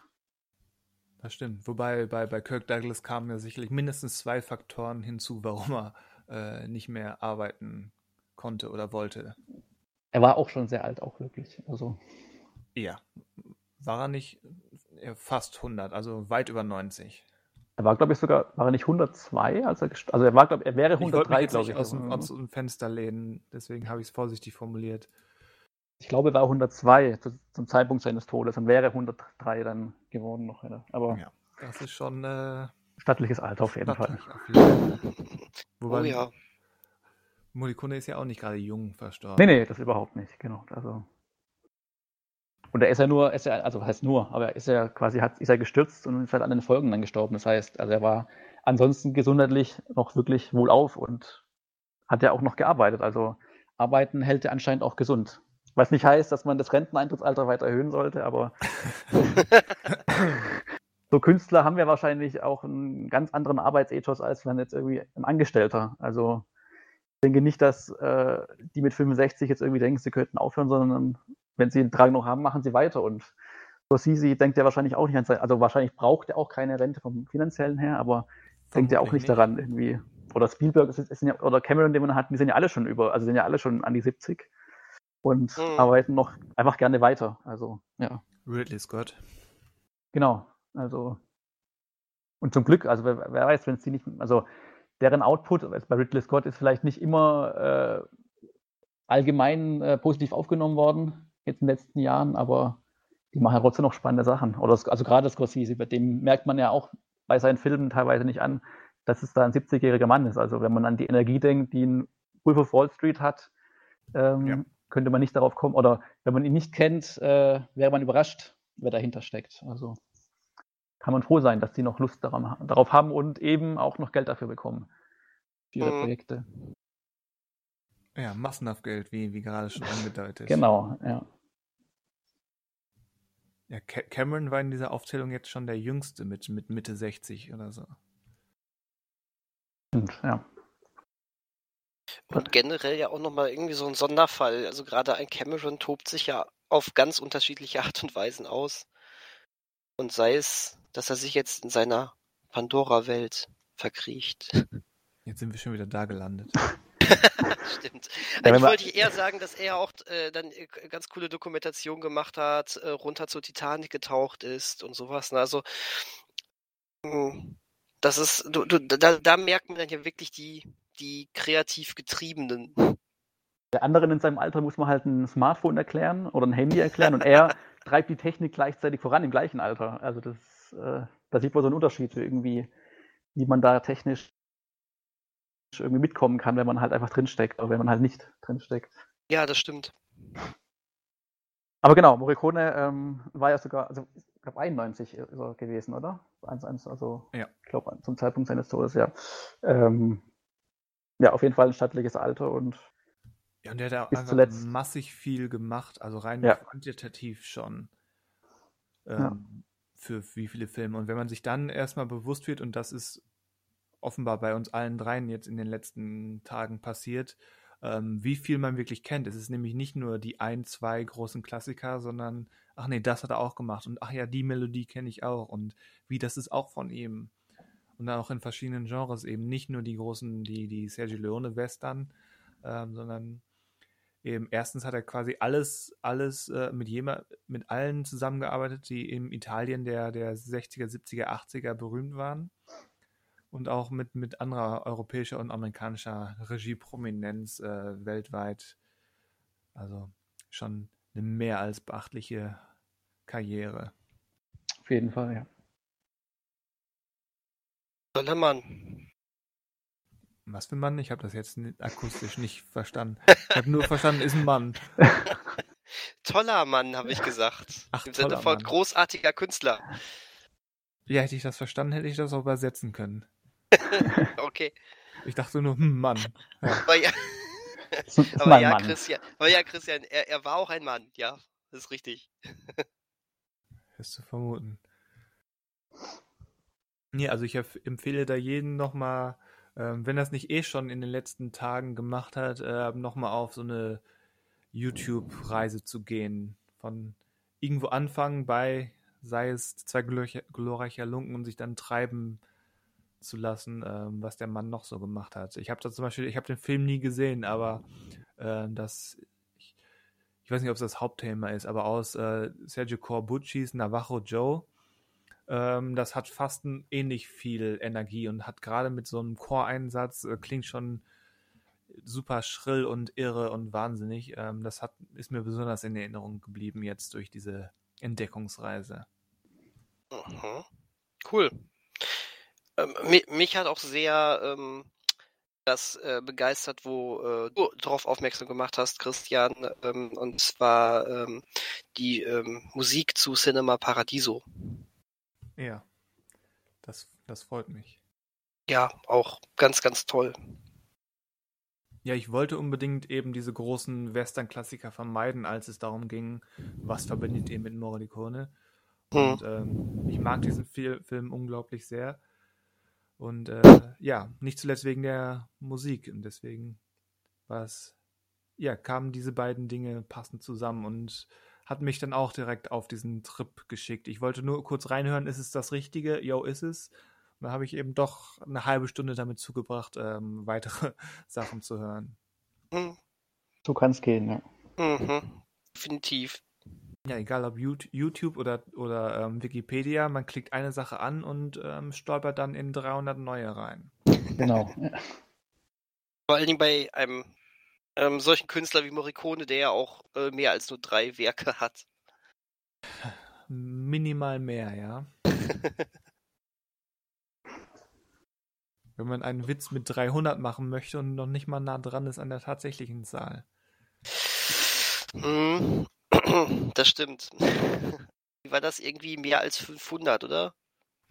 Ja, also kommt ein bisschen drauf an, wie man zählt, ähm, aber ja, 500 plus.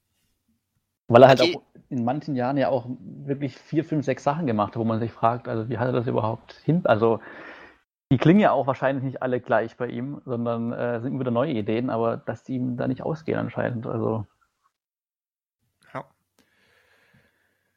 Wahnsinn.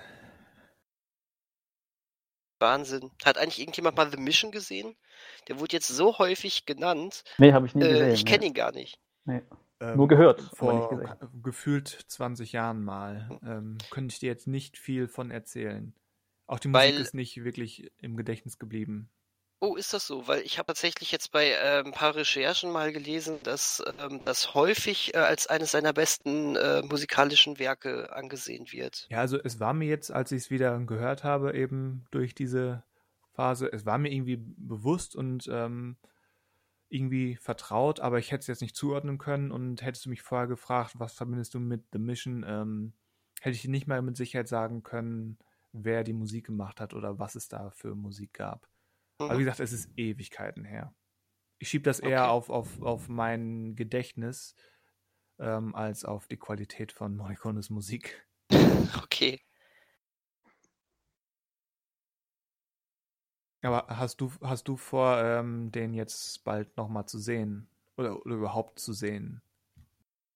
Also ich bin zumindest darauf aufmerksam geworden und ähm, ähm, ich weiß nicht, ob ich ihn mir bald ansehen werde, aber er ist jetzt auf jeden Fall schon mal mehr in, in, in meinen Blick gerückt. Und ähm, wenn ich dann auch noch so, so Namen äh, lese wie Robert De Niro, Jeremy Irons, ähm, Liam Neeson, dann ähm, ja, habe ich durchaus Lust darauf.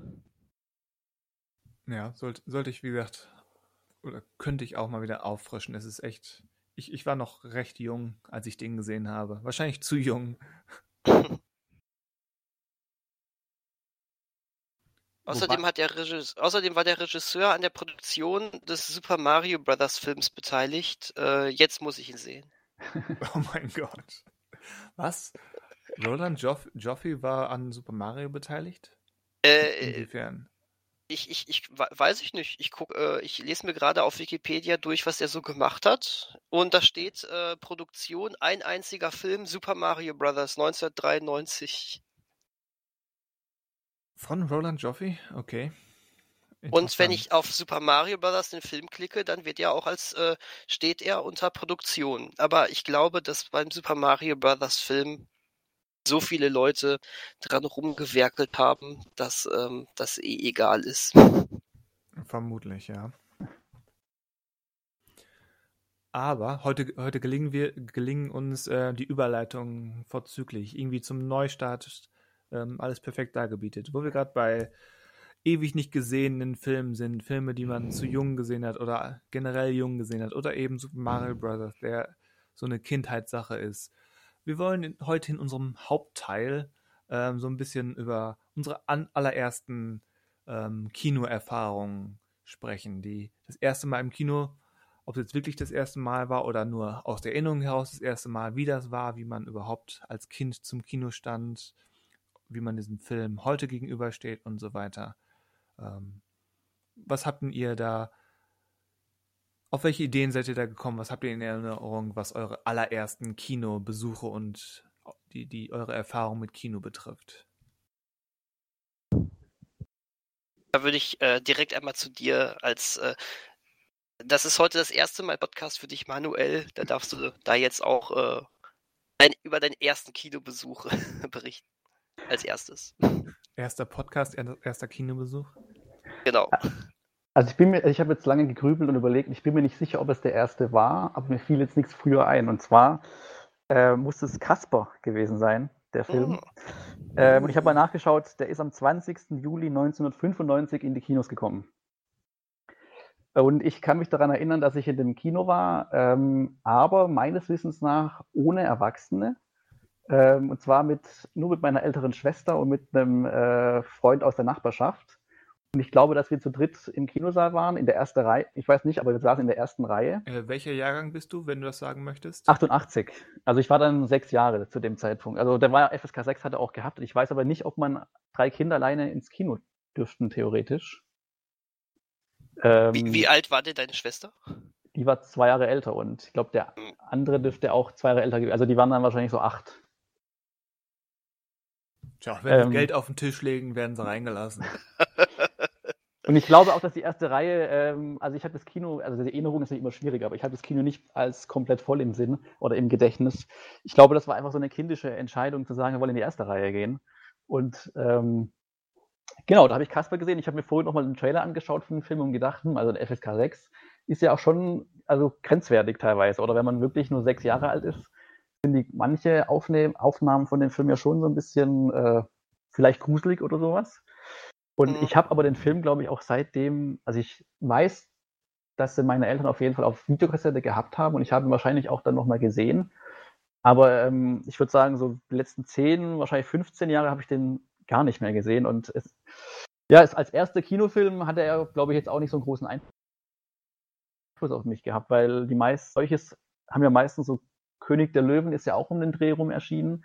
Den als ersten Kinofilm, aber der ist, glaube ich, an mir auch erst zu Videokassettenzeiten. Also die ganzen Disney-Sachen habe ich eigentlich erst auf Videokassette entdeckt. Weil ich, glaube ich, als Kind wirklich nicht so oft im Kino war. Also ich war kinotechnisch wahrscheinlich eher so ein Spätzünder. Ähm, ich finde Casper aber eigentlich einen ganz coolen ersten Film. Mal davon ab, Ja. dass er wirklich wahrscheinlich einige ähm, ähm, so leicht gruselige Szenen hat. Also äh, so wie ich den Film in Erinnerung habe, ähm, geht die ab 6 Freigabe aber vollkommen in Ordnung. Ähm, ich Auch ähm, weil es halt äh, bei, bei dem doofen System, was wir haben, zwischen 6 und 12 nichts gibt. Genau. ja, Ein genau, Zwölfer, genau. also es gibt zum Beispiel eine Szene, die sieht man auch im Trailer, wo einer vor dem Spiegel steht und ich glaube, die Geister sind in ihm drin, deswegen wechselt er die ganze Zeit ähm, seine Form und er verwandelt sich halt in Clint Eastwood, er verwandelt sich in Mel Gibson und am Ende verwandelt er sich halt in so eine Skelettgestalt, die ich dann, also als Sechsjähriger oder manche Sechsjährige könnten die schon äh, albtraumhaft wahrnehmen, aber das war so Ja, eine Szene jetzt Fall. daran. Ja. Aber Ähm, genau, ein FSK 12 wäre wahrscheinlich für den Film äh, tödlich gewesen, weil ähm, Ja. er sich doch auch an Kinder richtet. Also gerade durch die. Hauptfigur. Ähm, und, und auch, also ich, ähm, es kommen gerade, es kommen gerade Erinnerungen hoch, sehr schön. Also die letzte Sichtung, es wird auch ewig her sein. Ich habe mir den witzigerweise mal vor ein paar Monaten für ganz, ganz wenig Geld auf Blu-ray geholt, weil ich den immer mal wieder sehen Echt? wollte. Geil. Ja, tatsächlich. Äh, ich liebe auch die, äh, hier, hier ist schon wieder der Filmmusikverrückte. Äh, ich liebe auch die Musik, die James Orner gemacht hat für den Film. Stimmt, ja, die, die habe ich eher noch im Ohr als den Film vor Augen. ähm, aber äh, es, es gab ja auch, ähm, also er, erstmal, ich verbinde auch so ein bisschen was mit diesem Film. Er war jetzt nicht mein erster Kinobesuch, ähm, aber ich, Jahrgang 1987, also sehr, sehr nah dran bei dir, äh, an dir, Manuel. Äh, wir Mhm. waren, ähm, äh, wir waren im, äh, als Kindergeburtstag da, nicht bei meinem Kindergeburtstag, ein Freund hat da Kindergeburtstag gefeiert. Ähm, Eltern waren mit, aber pff, waren mit Sicherheit sieben, acht Kids, die dann da drin waren. Und ähm, das, das, das war schon cool. Und äh, ich weiß aber, dass da gab es doch irgendwie, Kaspar war doch das, das Liebegespenst. Da Mhm. gab es doch diese drei ähm, Arschlochgespenster da drin. genau, ja, Und ja. ähm, also ich, ich weiß, dass ähm, obwohl da permanent durch diese düst etwas düstere, ähm, verwunschene Atmosphäre ja immer so, ein, so, ein, so eine leichte Gänsehautstimmung zwar drin war, ähm, ich weiß noch, dass einfach so viel gelacht wurde durch diesen dicken, furzenden Geist und ähm, irgendwie sowas. Und ich fand, ich fand witzig, dass wir alle, obwohl wir ja acht, acht da gewesen sein müssten, so im Schnitt, ähm, dass wir alle schon den Running Gag, also nicht Running Gag, äh, den, den Cameo verstanden haben von äh, Dan Aykroyd als Geisterjäger am Anfang des Films. äh, ja. Ähm, Stimmt, offen, offensichtlich kannten wir, kannten wir alle schon Ghostbusters zu diesem Zeitpunkt, äh, weil wir gedacht haben, ah geil, guck mal, da ist ein Geisterjäger und das ist sogar der aus, aus derselbe, der das in den Film gespielt hat und äh, ähm, sehr witzig. Nee, wir, wir, wir äh, waren, war, also ich, ich würde jetzt einfach sagen, ist ein schöner Film.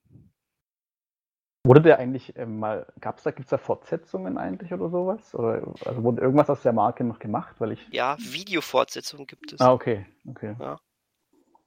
Aber auch ewig. Und ich glaube, es gab, es gab doch Videospiele. eine Videospiele. Echt? Ich meine, ich hätte ein Kaspar-Spiel auf dem Gameboy gehabt, ja. Ähm, und es gibt doch ähm, irgendwie Kasimir der Geist, oder?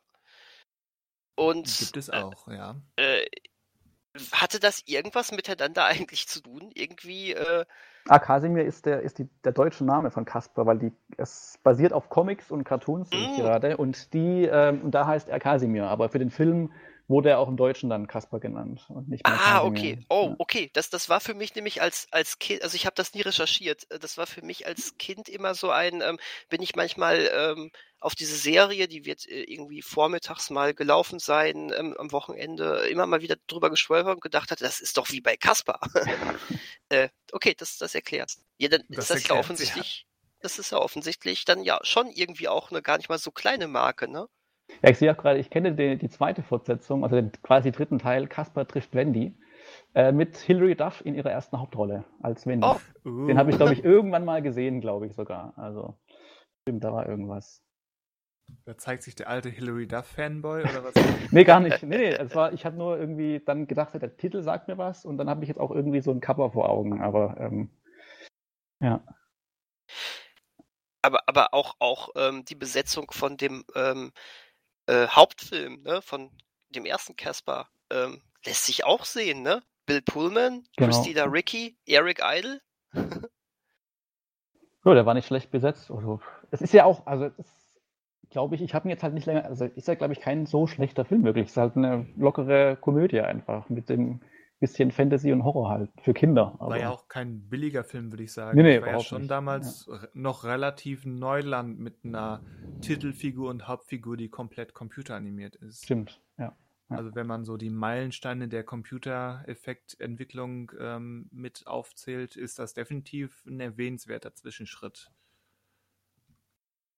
War auch in Deutschland damals mit 3,4 Millionen Zuschauern der fünftstärkste Film des Jahres. Sehe ich gerade. Mhm. Der fünftstärkste. Genau, also Platz fünf. 95. Ja. Der stärkste Film war übrigens auch ein Kinderfilm, 1995. Und er war nicht von Disney. Nein. Hm.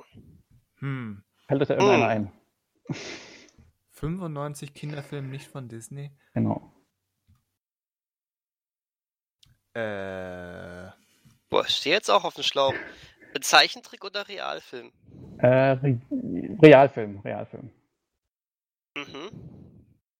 Also die Nummer 1 hat, also die hatte 6 Millionen Zuschauer. Auf Platz 2 mit 5,5 Millionen Zuschauern war äh, James Bond GoldenEye.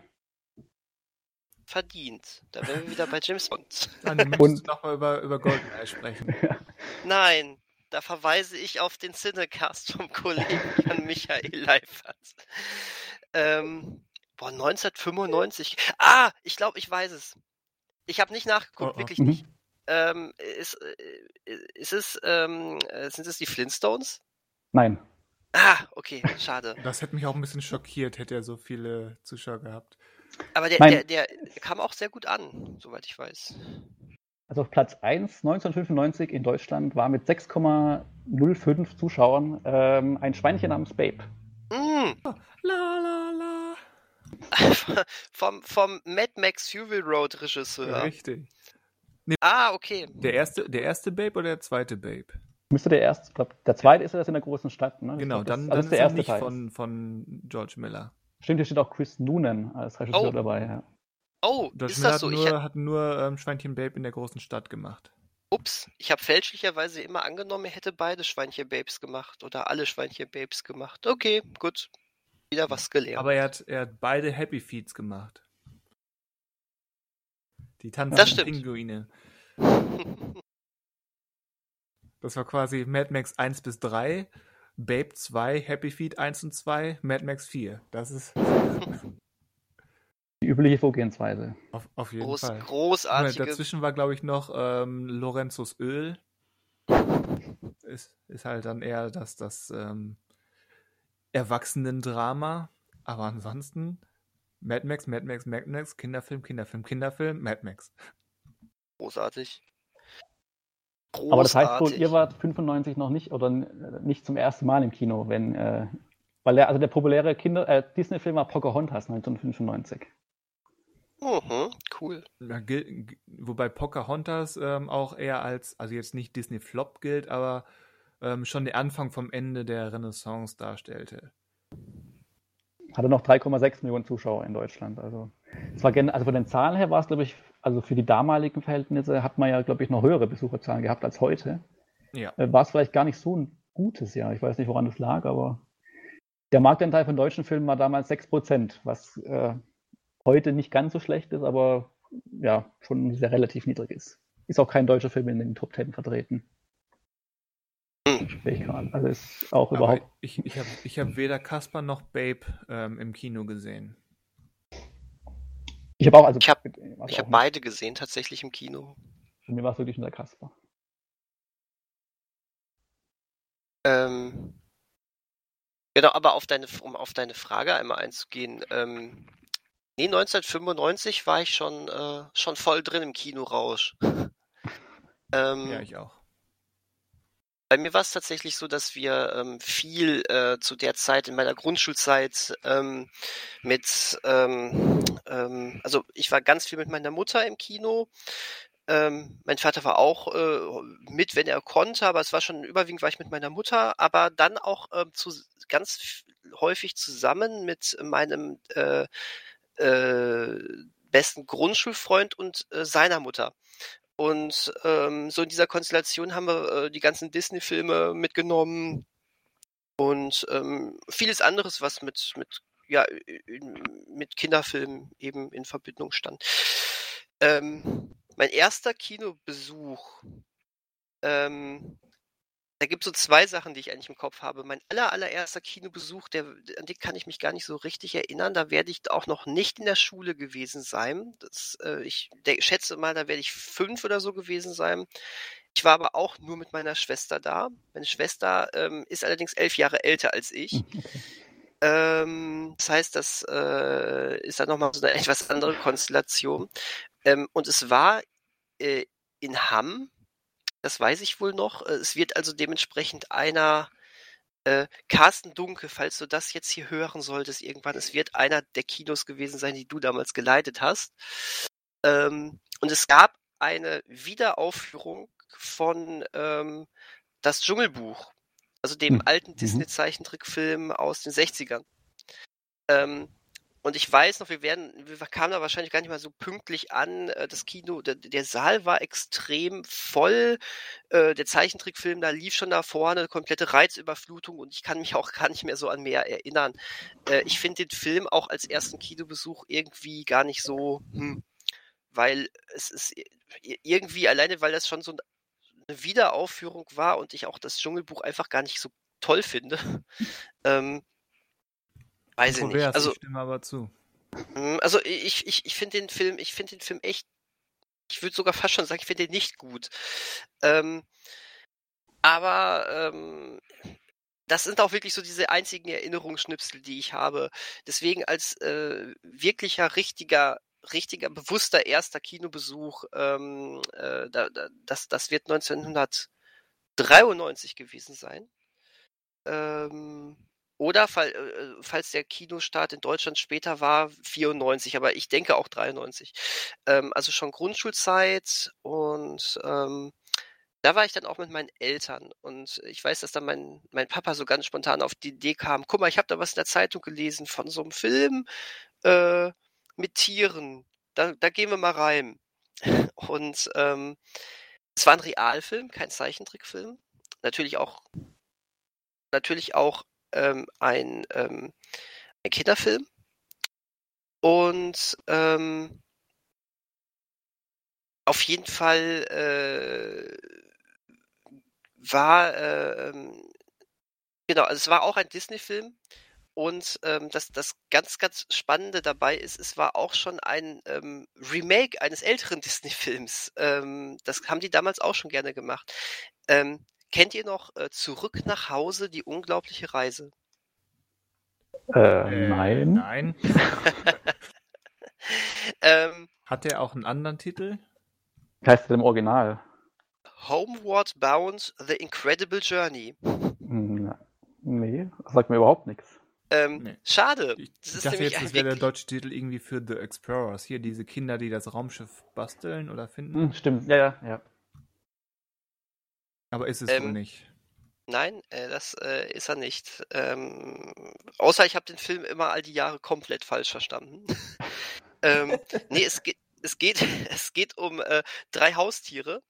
Ähm, okay, ein, ja, schon, schon falsch. Oder anders. Ja, zwei, zwei Hunde, eine Katze und ähm, das wurde damals noch so richtig, richtig schön altmodisch gemacht. Äh, du hast die Tiere halt gefilmt und es wurde einfach nur, äh, die Stimmen wurden einfach nur drüber gesprochen, ohne dass sich auch irgendwie ganz doof die Münder bewegt haben oder sowas.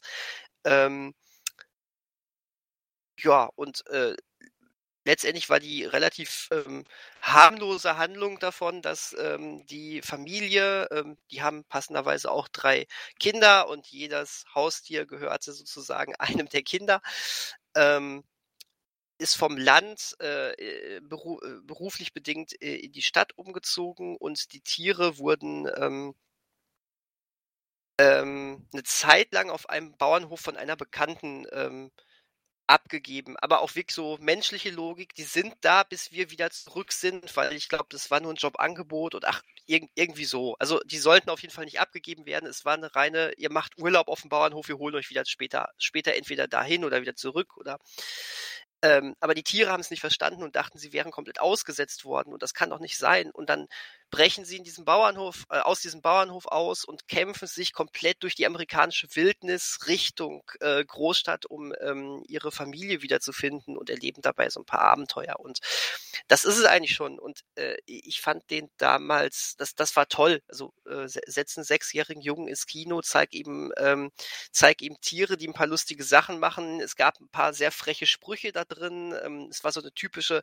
Charakterkonstellation auch. Ähm, die äh, noch recht junge amerikanische Bulldogge war der Draufgänger. Ähm, ähm, die äh, ähm, Katze, äh, ich, ich bin mal gerade bei Wikipedia, eine Ragdoll.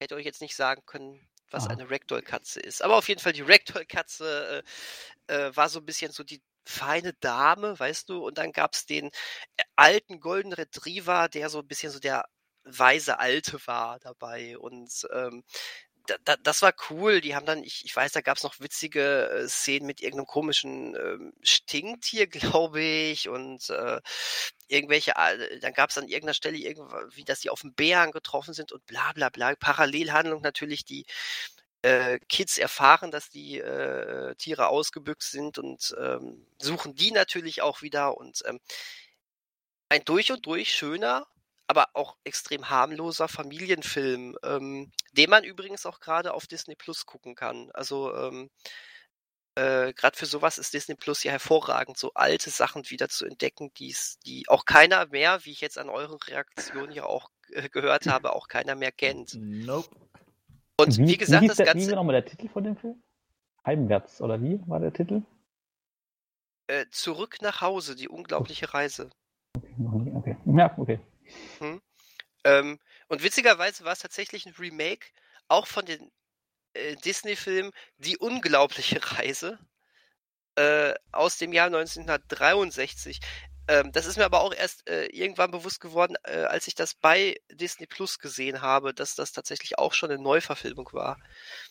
Ähm, ja, das war so mein erster Kinobesuch. Ich kann mich auch gar nicht mehr so an das drumherum erinnern.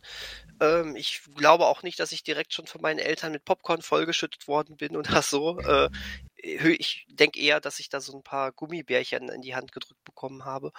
Aber ähm, das war toll und ich weiß noch, dass ich auf dem äh, auf dem Grundschulpausenhof ähm, äh, den anderen Kids sehr davon vorgeschwärmt habe.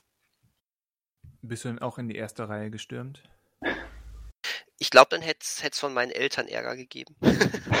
Nein, wir saßen, boah, ich weiß es nicht. Definitiv saßen wir nicht vorne. Also wir haben immer eher zu äh, äh, in den Logenbereich da ein bisschen weiter hinten ähm, äh, gedrängt und es wird auch damals nicht anders gewesen sein. Ähm, aber lass Kinder alleine, dann machen die das. Ich weiß, dass wir auch äh, in irgendeinem zusammen, in irgendeinem, bei irgendeinem Kindergeburtstag in ähm, äh, der Goofy-Film waren und äh, ja, das Kino war ganz leer. Wir saßen eine Zeit lang, glaube ich, relativ mittig und dann dachten wir, wir Jungs, es ist doch sicherlich viel, viel geiler, wenn wir ganz vorne sitzen. Und wir dachten das sogar noch, als wir vorne saßen. Also, warum auch immer. Aber gut. Möchtest du wissen, auf welchem Platz der Film damals war in den deutschen Kinocharts 1993? Ja, gerne. Glaubst du, also was, was schätzt du denn?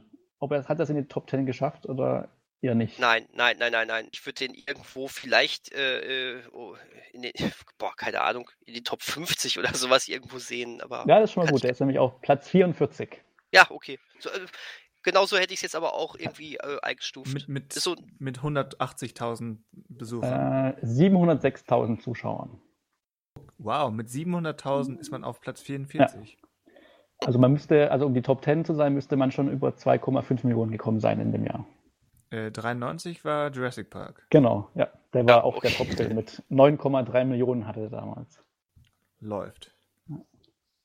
Äh, ach so, okay, witzig. Ich ja. habe gerade einmal geguckt, was der Regisseur von äh, Zurück nach Hause noch so getrieben hat.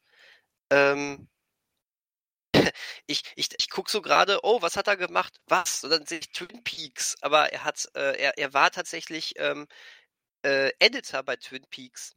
Mhm. Und auch bei Wild at Heart und bei Blue Velvet. äh, wir wir haben es hier, mit, hier mit einem David Lynch-Zeitgenossen zu tun. Ähm, der, boah, der, der, der einen äh, auch richtig schönen Familienfilm ebenfalls noch gedreht hat als Regisseur. Äh, Zurück nach Hause war wohl die erste Regiearbeit und dann kam ein Jahr später Kleine Giganten. Kennt den denn noch jemand? Der sagt mir jetzt. Äh, Ähm, das aber war so eine Football-Komödie mit Baseball Rick, sagen, mit, aber Ja. ja. äh, mit Rick Mo vielleicht war es auch Baseball, das weiß ich gar nicht gerade. äh, Nee, Football, Football.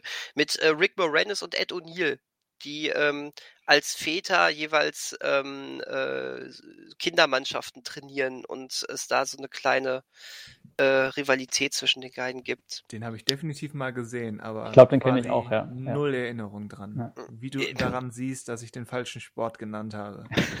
Äh, würde ich jetzt aber genauso wie zurück nach Hause eben als nette, äh, sympathische Familienunterhaltung, die auch schnell vergessen ist, einstufen. Aber das ist ja auch nichts Schlech äh, Schlechtes. Ja, irgendwie auch so klassisch 90er Jahre Familienunterhaltung, oder? Ich habe das Gefühl, diese Total. Art von Film ähm, gab es nach 99 nicht mehr. Zumindest nicht Nee. in der Art.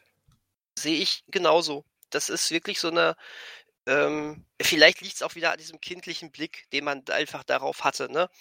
Aber äh, ich glaube auch, das ist äh, ganz, die, diese äh, Fa- Familienfilme sind ganz anders geworden danach. Ähm, übrigens, äh, äh, Fun Fact, er hat, der, derselbe Regisseur hat dann noch sieben Folgen X-Factor das Unfassbare gedreht. Präsentiert von Jonathan Frakes. Äh, Richtig. äh, und dann Halloween Town. Meine Oma ist eine Hexe. Den kenne ich, den kenne ich. Das, das ist doch auch irgendwie so, das ist schon dann wieder an mir vorbeigegangen. Da war ich vielleicht sogar schon fast zu alt dafür oder, oder das ich glaube, die liefen in Deutschland auch nicht im Kino. Das sind eher so pro 7 Halloween-Nachmittagsfilme. mit Genau, gibt aber die sind doch irgendwie sogar sehr beliebt, habe ich mal. Wenn so man mit. Gänsehaut durch ist, oder was? Sozusagen, wobei ich glaube, Halloween Town ist dann noch ein bisschen harmloser als Gänsehaut. Und da gibt es aber auch vier, fünf Filme mittlerweile. Also ich kenne, glaube ich, die ersten beiden oder so, aber halt durchs Fernsehen einfach damals. Und ich, die werden aber immer noch gezeigt, soviel ich weiß. Oder sind die es nicht sogar? Ich weiß nicht, aber Disney ist es, glaube ich, nicht. Aber ich glaube, die gibt es auch bei irgendeinem Streaming-Dienst, meine ich, die mal gesehen zu haben. Aber ja. Wo, wo, wobei ich glaube, bei Disney Plus sind diese ganzen Halloween Town-Dinger sogar drin. Ah, dann ist, okay, dann ist es doch eine Disney-Produktion. Okay, ich dachte, okay. Ja, umso besser. Dann kann man die sich ja anschauen zu Halloween, wenn man möchte. Wenn man möchte. Wenn, wenn man Und möchte. einen Abo hat bei Disney Plus. Richtig, das, äh, das braucht man. Das wäre die erste. Übrigens als letztes statistisches, äh, das Dschungelbuch war 1993, hatte bei der Wiederaufführung nochmal 4 Millionen Zuschauer. Ja, das Okay. ist äh, ordentlich. Okay, krass. Aber äh, 1993 sagst du, war die Wiederaufführung. Dann äh, kann das ja doch gar nicht so lange vor meiner Einschulung gewesen sein. Also in meiner, in meiner Erinnerung war ich noch nicht in der Schule, aber dann kann es ja echt nicht weit davon entfernt gewesen sein. Genau, also im März 1993 lief der nochmal an. Aber die liefen ja damals länger, die Filme. Die liefen ja nicht nur drei, vier Wochen, sondern das kann ja sein, dass der ein halbes Jahr wahrscheinlich noch im Kino dann wieder aufgeführt wurde. Steht jetzt nicht dabei, wie viele Wochen, aber Okay. Ja, diese Disney-Wiederaufführung habe ich auch als Kind reihenweise mitgenommen. Das waren, um mal wieder elegant überzuleiten, ähm, definitiv meine ersten Kinojahre, quasi nonstop Disney-Filme. Und ich weiß nicht genau, ähm, ich habe mich festgelegt, aber ich kann es nicht beweisen, ob es jetzt der eine oder der andere Film ist. Aber entweder ist mein allererster Kinobesuch ähm, der animierte 101 Dalmatiner gewesen in der Wiederaufführung. Mhm. Oder es war, ähm, weil das passt auch ungefähr mit der Zeit, es war Bernhard und Bianca im Känguruland, Mhm. Teil 2. Das war 1990. Oder vielleicht habe ich ihn Jan im Januar 91 gesehen, weil er kam im Dezember 1990 raus. Mhm. Und äh, ich war vier. Entsprechend äh, Erinnerungen. Ich habe den vor, keine Ahnung, sechs, sieben, acht Jahren mal wieder gesehen gehabt. Ähm, davor waren die Erinnerungen quasi auf eine Szene begrenzt, beziehungsweise auf anderthalb. Ähm, Die halbe ist, ist so der, ist mal wieder der, der Flug mit dem Albatros, wobei der auch Mhm. aus Teil 1 stammen könnte, will ich nicht mehr drauf wetten. Und die andere Szene ist eben, falls ihr euch erinnert, ähm, Bennett und Bianca sind ja die, die beiden Mäuse, die so ein bisschen ähm, Detektive sind und ähm, die folgen irgendwie so einem Jungen, ähm, der so einen seltenen Adler gefunden hat und den will eben so ein, so ein Jäger für sich haben zum Ausstopfen und dann müssen sie den Jungen und den Adler beschützen. Und da gibt es eine Szene ähm, eben in dem wenn man so nennen möchte, Gefangenenlager von dem, von dem Jäger, wo, wo ein Haufen eingekerkerte Tiere in Käfigen sitzen und so weiter und wo der, ähm, wo der Jäger dann mit riesengroßen Crocodile Dundee Messer da ähm, einen von denen bedroht. Und diese Szene mit dem Messer, die hat sich definitiv eingebrannt gehabt bei mir. Ich hätte dir sonst nichts von dem Film erzählen können, aber eben, dass dieser klischeehaft australisch gekleidete Typ im, in dem beigen ähm, Anorak und äh, mit dieser markanten Mütze da das Messer zückte und einem Tier im Käfig äh, bedrohlich nahe kam, ähm, das hat sich eingebrannt, weil es eben ja für so ein vierjähriges Gemüt ähm, etwas gruselig und bedrohlich war. Mhm. Kann man sich vorstellen, ja. Du hast dir also direkt das harte Zeug gegeben. Das harte Zeug, das harte Zeug. Komplett rein. Ähm, nee, wie, wie gesagt, ähm, gerade diese, diese Disney-Sachen ähm, habe ich als Kind so, sagen wir mal, zwischen vier und sieben ähm, reihenweise mitgenommen. Ich würde auch einfach mal behaupten, auch das kann ich nicht mehr recherchieren, das war so das Standardangebot von dem Kino. Das war nämlich noch, noch das örtliche Kino hier im, in der Kleinstadt. Das ist als dann das äh, Multiplex in der Nachbarstadt entstanden ist, ähm, hat das dicht gemacht. Aber zu der Zeit gab es das noch und ich würde jetzt mal vermuten, dass die sich nicht zuletzt eben durch diese Wiederaufführung von Disney-Filmen und ähnlichen Filmen ähm, hauptsächlich über Wasser gehalten haben. Mhm. Also nicht ausschließlich. Ich kann mich zum Beispiel noch erinnern, so in späteren Jahren, ich weiß, ich habe da zum Beispiel als wahrscheinlich allerletzten Film ähm, Star Wars Episode 1 gesehen und ich kann mich noch daran erinnern, wie man dann eben als etwas älteres Kind da am Kino stand und dann die Poster im Aushang beobachtet hat. Und ich kann mich noch daran erinnern, dass ich super interessiert war, irgendwann mal John Carpenters Vampire zu sehen. Und er war da, er war da ausgehangen und dachte, hey, cool, das sieht toll aus und ähm, ich will das sehen und weil Horror, weil erwachsen und gruselig. Ähm, also sowas haben die da auch gezeigt, aber ich würde vermuten, wahrscheinlich ähnlich, ähnlich wie, wie ähm, in Lippstadt, dass, dass die da so eine, so eine Sonder, so einen Sondertag hatten, wo es eben so einen Familientag gab mit Familienfilmen sämtlicher Couleur. Okay. Seid ihr mit das ist auch etwas, was ja auch. Bitte? Seid ihr mit, habt ihr den Film auch mal gesehen? Teil 2 des Bernhard und Bianca Franchises? Ähm, mit Sicherheit. Ich habe aber an beide Teile überhaupt keine Erinnerung mehr. Also ich glaube, dass ich die wirklich noch nie gesehen habe. Eher. Also ich glaube, ich habe noch nie, also beide noch nicht gesehen. Weil, also ich habe damals diese Disney-Filme halt erst auf VHS dann irgendwie entdeckt und ich glaube, den haben meine Eltern einfach also wahrscheinlich war er nicht populär genug oder es war ja auch teilweise ein Problem, glaube ich, dass die teilweise auch gar nicht verfügbar, also die waren ja nicht so, dass sie von Disney immer breit veröffentlicht wurden. Ich glaube, das war schon zu VHS-Zeiten so ähnlich wie auf DVD-Zeiten dann. Und beziehungsweise waren die, glaube ich, auch teurer als normale andere Filme. Und da war halt Björn und Bianca nie dabei. Also ich habe den auch seitdem irgendwie nie einen Anlass gehabt, den mal nachzuholen. Aber wenn der sich lohnt, müsste man da vielleicht mal reinschauen. Ja, keine Ahnung, mit, mit Asterisk vielleicht.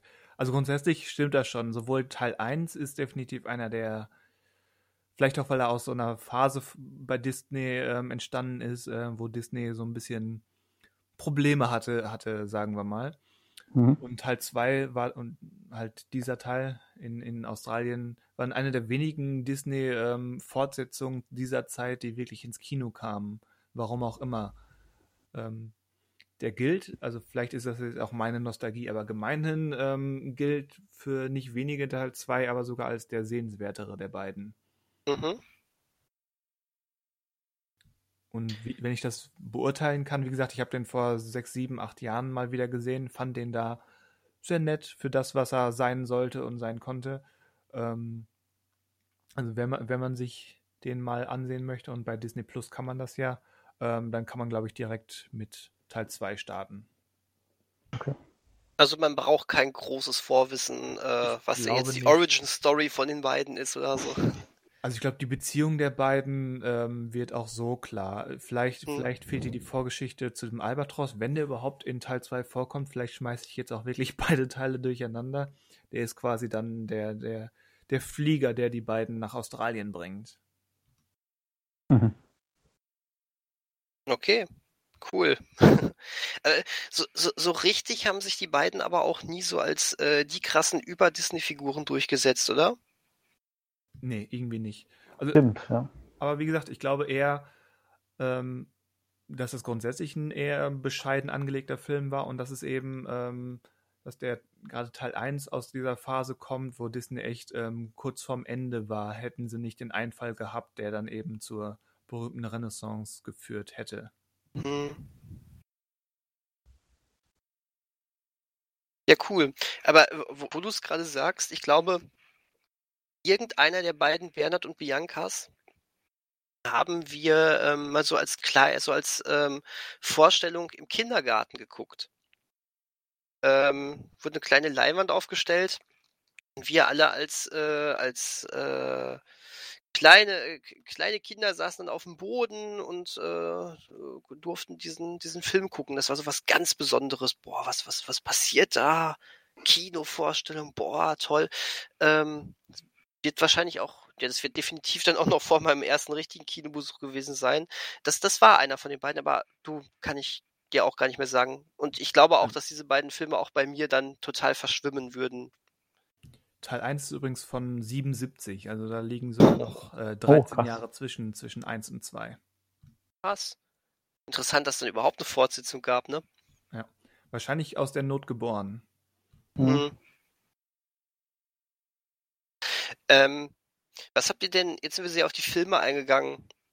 Was habt ihr denn so mit äh, dem Kino als Ort, als Kids verbunden? War das für euch was Besonderes oder seid ihr da nur durchgerannt und habt gedacht, ist mir doch egal, wo ich das, wo ich, wo ich hier bin, Hauptsache ich sehe einen coolen Film? Nee, war immer ähm, was Besonderes, auch weil es eben nicht ähm, jeden Tag passiert ist.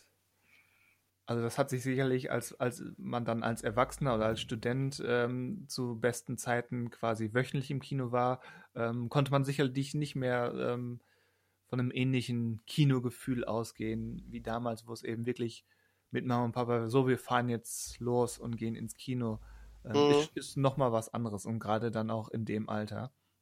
Ja, Und wie, ja. wie, wie schon angerissen, ähm, ich glaube, ich mochte besonders eben diese Poster, die da aushängen. Man muss sich in Erinnerung rufen, das war bevor es das Internet gab, bevor man mit Trailern oder so zugeschmissen wurde.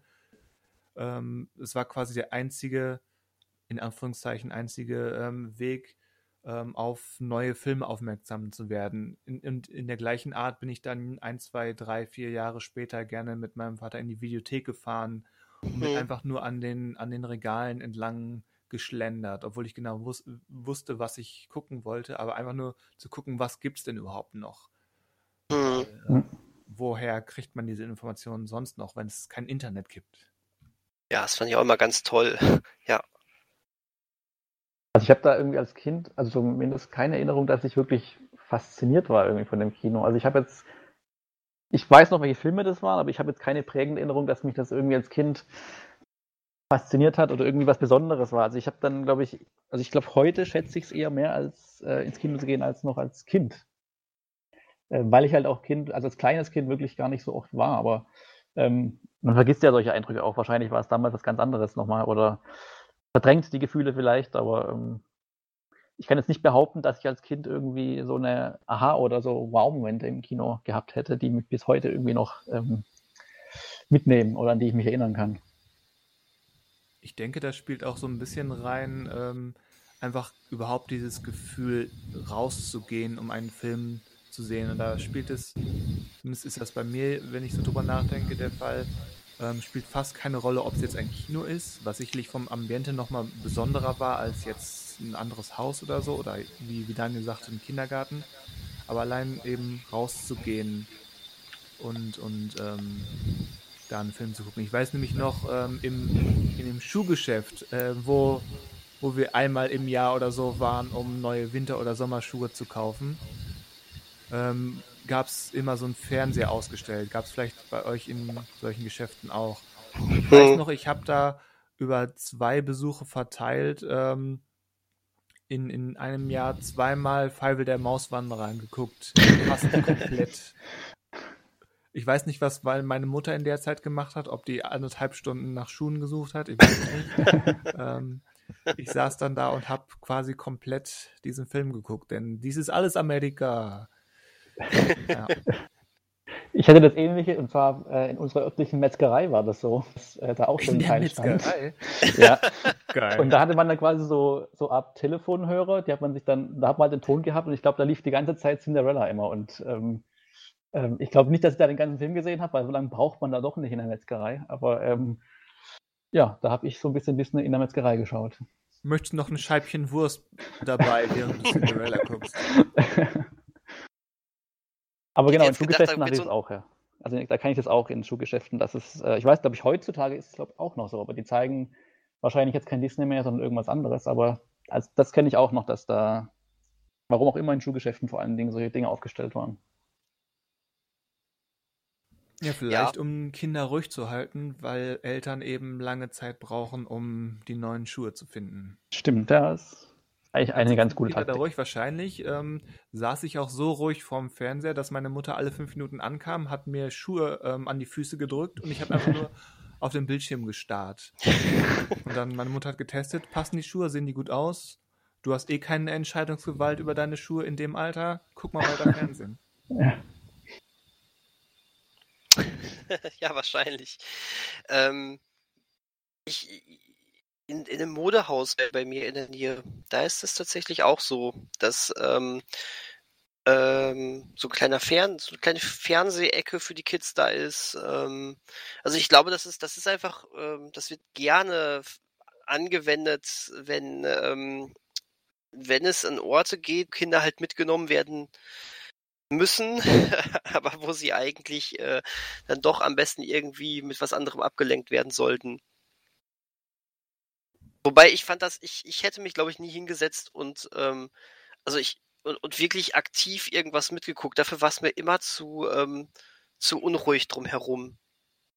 Ja, aber dann verlierst du, sollst dich doch in dem Film verlieren und alles um dich herum ausblenden. Das konnte ich irgendwie noch nie. Versager. Ja. Tut mir leid. Ich hatte immer, ich, ich war, glaube ich, immer in diesem Angstmodus. Irgendjemand links und rechts könnte jetzt kommen und äh, da, da lasse ich mich lieber nicht äh, komplett auf diesen Film ein. Oh je, das mache ich nur in gesicherter Umgebung zu Hause oder im Kino. Da war ich offenbar in dem Alter ähm, naiv. Oder hatte halt einen guten Schalter, um einfach zu sagen, oh, da läuft was in der Glotze. Hinsetzen, gucken. Uff, darum beneide ich dich. Ja, dieses Abstellen funktioniert dafür heute nicht mehr so ohne weiteres. Stimmt, ja. Da muss es nämlich dann wirklich schon ruhig sein und ähm, mit zehn Minuten mentalem Vorlauf. Mehr oder weniger. Mhm. Ähm, aber äh, um, um nochmal um noch auf das Kino und das Gefühl, was man damit verbindet, ähm, zurückzukommen. Ich, ähm, ich weiß noch, äh, ich, ich, ich fand schon damals diese ganze Atmosphäre einfach cool. Die Gerüche. Ich meine, äh, Kino hat diesen typischen Popcorn-Geruch, der über alles schwebt. Mhm. Und mhm. das fand ich schon cool, obwohl ich früher nie Popcorn genommen habe. Popcorn kannte ich nicht, das war ein ganz das war Zeug, das, das isst man, wenn man im Kino ist, ich esse es aber nicht. Ich habe keine Ahnung warum. Ich weiß auch nicht, wann ich das erste Mal Popcorn gegessen habe. Ähm, aber als Kind habe ich dann, äh, ich, ich, ich weiß, dass ich mir gerne so, so ein Eis gegönnt habe, irgendwie so ein Solero oder sowas. ähm, oder auch wirklich dann ganz klassisch, was ich vorhin schon mal irgendwann gesagt hatte, so eine, so eine bunte Tüte mit Weingummis oder so, äh, so ganz untypisch. Aber ähm, das, das war es für mich aber auch. Und ähm, ich weiß auch, dass wir das gerne mal zelebriert haben und dann nochmal nach dem Kino äh, nochmal für eine halbe Stunde äh, zur Eisdiele gefahren sind und uns dann nochmal über den Film unterhalten haben. Und äh, das war schon schön. Also äh, das war auch, auch bei uns, spielt viel dieser Aspekt, den Christian gerade schon gesagt hat, dieses alleine rausgehen ähm, ne, und ähm, was Besonderes erleben, das spielte auch schon bei uns immer eine große Rolle. Und das haben wir auch dementsprechend immer so, so ausgespielt. Mhm. Ja, also äh, solche Essensverbindungen ähm, habe ich auch quasi gar nicht zum Kino. Ich weiß nicht mal, ob es wirklich was gab, ob ich da schon Cola trinken durfte oder nicht. Mhm. Ähm, es waren wirklich diese, wenn überhaupt, die Atmosphäre, diese anderen Bilder zu anderen Filmen und eben groß und überhaupt eben ein Film, Mhm. der, der nicht zu Hause auf der Glotze lief, sondern sei es im Kino oder eben im Schuhgeschäft. Ja. Ähm, was war denn euer erster Film, in dem ihr alleine war? Also nicht alleine, alleine, sondern ähm, ohne Eltern oder gut, okay, Manuel, du hast gesagt, du bist ja irgendwie, du bist einfach direkt, du hast direkt äh, den, äh, äh, den Draufgänger gemacht und bist direkt ohne Eltern gegangen, aber trotzdem mit Familie, ne? Ähm, was war denn so der erste Film, wo ihr alleine mit Freunden drin wart? Also Mhm. auch so in dem Bereich würde ich sagen, also vielleicht jetzt nicht direkt mit vier, aber so mit fünf, sechs, sieben. Ich weiß nämlich noch, ich, ich war mit meiner Schwester und dann einem befreundeten Brüderpaar, ähm, gleich alt oder zwei Jahre älter. Und äh, unsere jeweiligen Eltern waren befreundet. Und dann wurden wir da zu viert oder zu dritt, je nachdem, ab wie vielen Jahren der Film freigegeben wurde, im Kino abgesetzt. Und eineinhalb Stunden später ähm, haben uns unsere Eltern wieder im Foyer abgeholt. Hm, okay. Und die Interessant, waren dann, also das- die waren in der Zwischenzeit einkaufen, vielleicht ohne Kinder im Schuhgeschäft oder so. Mhm. Aber das gab schon auch bei irgendwelchen Disney-Filmen. Ja. Das finde das find ich interessant. Also da, da war da, da war ich dann relativ spät tatsächlich dran. Ähm, wie gesagt, ich war ganz viel mit Kinder auf Kindergeburtstagen, da waren wir im Kino oder äh, ne, gu- guter Freund von mir war ja auch immer mit, äh, aber es war trotzdem immer auch mit Eltern, ob jetzt meine eigenen Eltern oder Eltern von den von Freunden oder sowas, ähm, dass ich wirklich ähm, das erste Mal richtig alleine mit nur mit Freunden im Kino war. Äh, das war dann tatsächlich, da war ich schon auf dem Gymnasium, äh, das war dann fünfte Klasse. Ähm, und es war der Film Nix zu verlieren. Moment, Leslie Nielsen? Mhm. Nichts Äh, da, das war, da, da, ja, Moment, der, der war, wie hieß denn der nochmal? Äh, ich weiß, welchen du meinst. Äh, du meinst sehr verdächtig wahrscheinlich, ne? Leslie Nielsen ist sehr verdächtig. Der kam auch so um den Dreh rum. Äh, nee, nix zu verlieren ist mit Tim Robbins und, Achso, und äh, Martin Lawrence. und Martin Lawrence, genau. Ah, ja.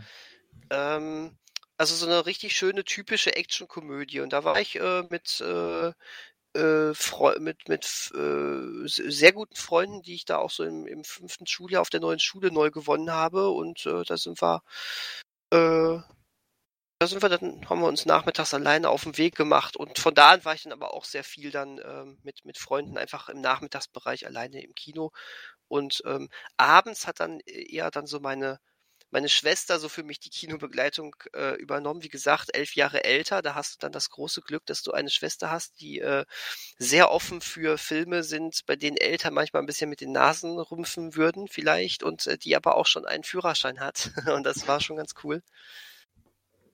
Kann ich mir vorstellen, ja. Definitiv. Oh, Bei mir war aber- cool. Bei mir war es, glaube ich, aber auch erst zum, also zu Gymnasiumszeiten, äh, weil ich, glaube ich, zum ersten Mal ohne quasi irgendjemand aus dem gleichen Haushalt, also ohne Geschwister und nur mit Schulfreunden, Mhm. ähm, auch in Toy Story 2, das war dann 99, also es war gerade auch so fünfte Klasse war das dann bei mir. Hm. Ähm, das war, glaube ich, so, also aus Erinnerung heraus mein erster Film quasi ohne Eltern oder Geschwister. Und ähm, es war auch die Zeit, wo es dann auch losging, wo ich dann quasi, ähm, das Gymnasium war halt nicht mehr quasi im Dorf, sondern halt in der nächsten größeren Stadt. Dann hatte ich auch eine Busfahrkarte und hatte dann Zugang einfach zum Kino und konnte da hinfahren. Also da ging es auch langsam los, dass ich mit Schulfreunden auch eher mehr oder halt selbstständig ins Kino gegangen bin einfach. Und ähm, da war, glaube ich, Toy Story 2 der erste, der so den Anfang gemacht hat. Also auch wieder Disney, aber ähm, oder halt, ich, ich weiß gar nicht, zu dem Zeitpunkt, auch Pixar war dann schon, war schon Disney, glaube ich, zu dem Zeitpunkt. Oder Ähm, war, oder war das, kam das also, also Pi- Pixar und Disney waren ja schon immer verbunden, ne? Das Ah, darf man ja nicht vergessen. Also Ja. es, es lief nie ein Pixar-Langfilm ähm, ohne Disney-Beteiligung. Mhm, mhm, ähm, okay. Nur, ähm, dass das ähm, Pixar dann, äh, dass dann wirklich auch Pixar richtig bei Disney eingegliedert wurde, ähm, das kam erst später. Das war, ähm, ähm, ich glaube, puh, irgendwann nach nach ich glaube, es war irgendwo um Cars herum, dass das der Fall war. Und ich glaube, die ersten Auswirkungen Okay. hat man dann, hat man dann bei oben gesehen, glaube ich. Ähm, das irgendwie so um den Dreh, aber bei, bei, äh, bei, ähm, so in der, F- bei noch die, äh, bei die Unglaublichen und bei Findet Nemo, da hat noch keiner drüber gesprochen, dass das mal irgendwann dazu kommt. Stattdessen war, hieß es sogar irgendwann, ähm, war erst das Gerücht, dass sich Pixar komplett von Disney trennen würde. Und dann hat Mhm. Disney ganz, ganz stark die Taschen aufgemacht. Machen sie ja mal gerne, wenn es um, Verlust, um drohende Verluste geht. So ist es. Aber ich, ich glaube auch tatsächlich, man, so, so sehr man Disney zu Recht vorwerfen kann, einfach mal alles einzukaufen, was, was sie haben wollen. Ähm, Pixar wäre auch ein wirklich riesiger Verlust gewesen. Da äh, hätte, glaube ich, jeder Geschäftsmann, der das Geld in der Tasche hat, gesagt, äh, wir müssen jetzt alles dafür tun, dass die uns erhalten bleiben. Ja, klar, also das ähm, ja, ist nachvollziehbar auf jeden Fall. Zumal es da ja auch äh, darum ging, ein, ein, ähm, ein Studio, was sowieso schon ähm, für jemanden arbeitet, einfach noch, noch näher an sich zu binden. Ne? Ja. Von daher. Wobei ich gerne auch mal Pixar-Filme gesehen hätte, die so gar nichts mit Disney zu tun hätten. In welche Richtung das gegangen wäre, das hätte mich schon auch interessiert. Ja, ist die Frage, ob sie dann halt, also ich glaube nicht, dass die in die DreamWorks-Richtung gegangen werden, weil da war, glaube ich, der Anspruch, also ich weiß nicht, wo der Anspruch der Filme, ob der wahrscheinlich, der kam nicht von Disney, der kam einfach durch die Leute, die dort gearbeitet haben. Ja. Ist halt die Frage, weiß sie, ob sie überhaupt Restriktionen von Disney spüren, was so die, weil sie, sie machen ja auch schon teilweise erwachsene Themen rein oder sind schon ein bisschen reifer einfach. Und ob sie da ohne Disney irgendwie noch mehr machen würden oder, also das, ich weiß nicht, die Pixar-Filme hatten jetzt ja so ein, oder haben im letzten Jahr mal so einen Hänger gehabt, aber ist ja auch schwierig, quasi immer ein Meisterwerk rauszuhauen. Aber ich Das weiß stimmt. nicht, ob das jetzt, ob man sagen kann, es liegt an Dis oder Disney bremst die, aber ich glaube, also ich weiß nicht, ob die wirklich andere Filme gemacht hätten, dann ohne die, ohne Disney im Rücken. Das, das, das ist jetzt komplett natürlich so, ein, so im Nebel stochern. Ich, ich könnte mir vorstellen, äh, vieles wäre gleich geblieben. Sie hätten sich vielleicht auch mal in ein, zwei ähm, äh, Werken getraut, die vielleicht nur für Erwachsene gewesen wären. Hätte ich, Stimmt, könnte ich ja, mir ja. Ähm, ich glaube, da hie, irgendwo hieß es da auch mal sowas, damals, als diese, diese Überlegungen raus waren. Und ansonsten, wir hätten aber, glaube ich, kein Cast 2 und Cast 3 aus Pixar-Hand gesehen. Ähm, Wie Wir hätten- schade. ähm, ich glaube auch sowas wie ähm, ähm, Merida oder sowas, weiß ich gar nicht. Ähm, äh, es ist, es gab so eine Phase, da war es sehr schwer zu bestimmen, wie, wie viel Pixar jetzt in einem Disney-Film und wie viel Disney in einem Pixar-Film, Mhm. also die, diese Disney Animation Studio Filme steckte, weil ja auch ähm, der äh, äh, Lasseter ähm, als das so ineinander verwoben wurde, dann ja auch die Oberaufsicht bei Disney Animation Studios bekommen hat.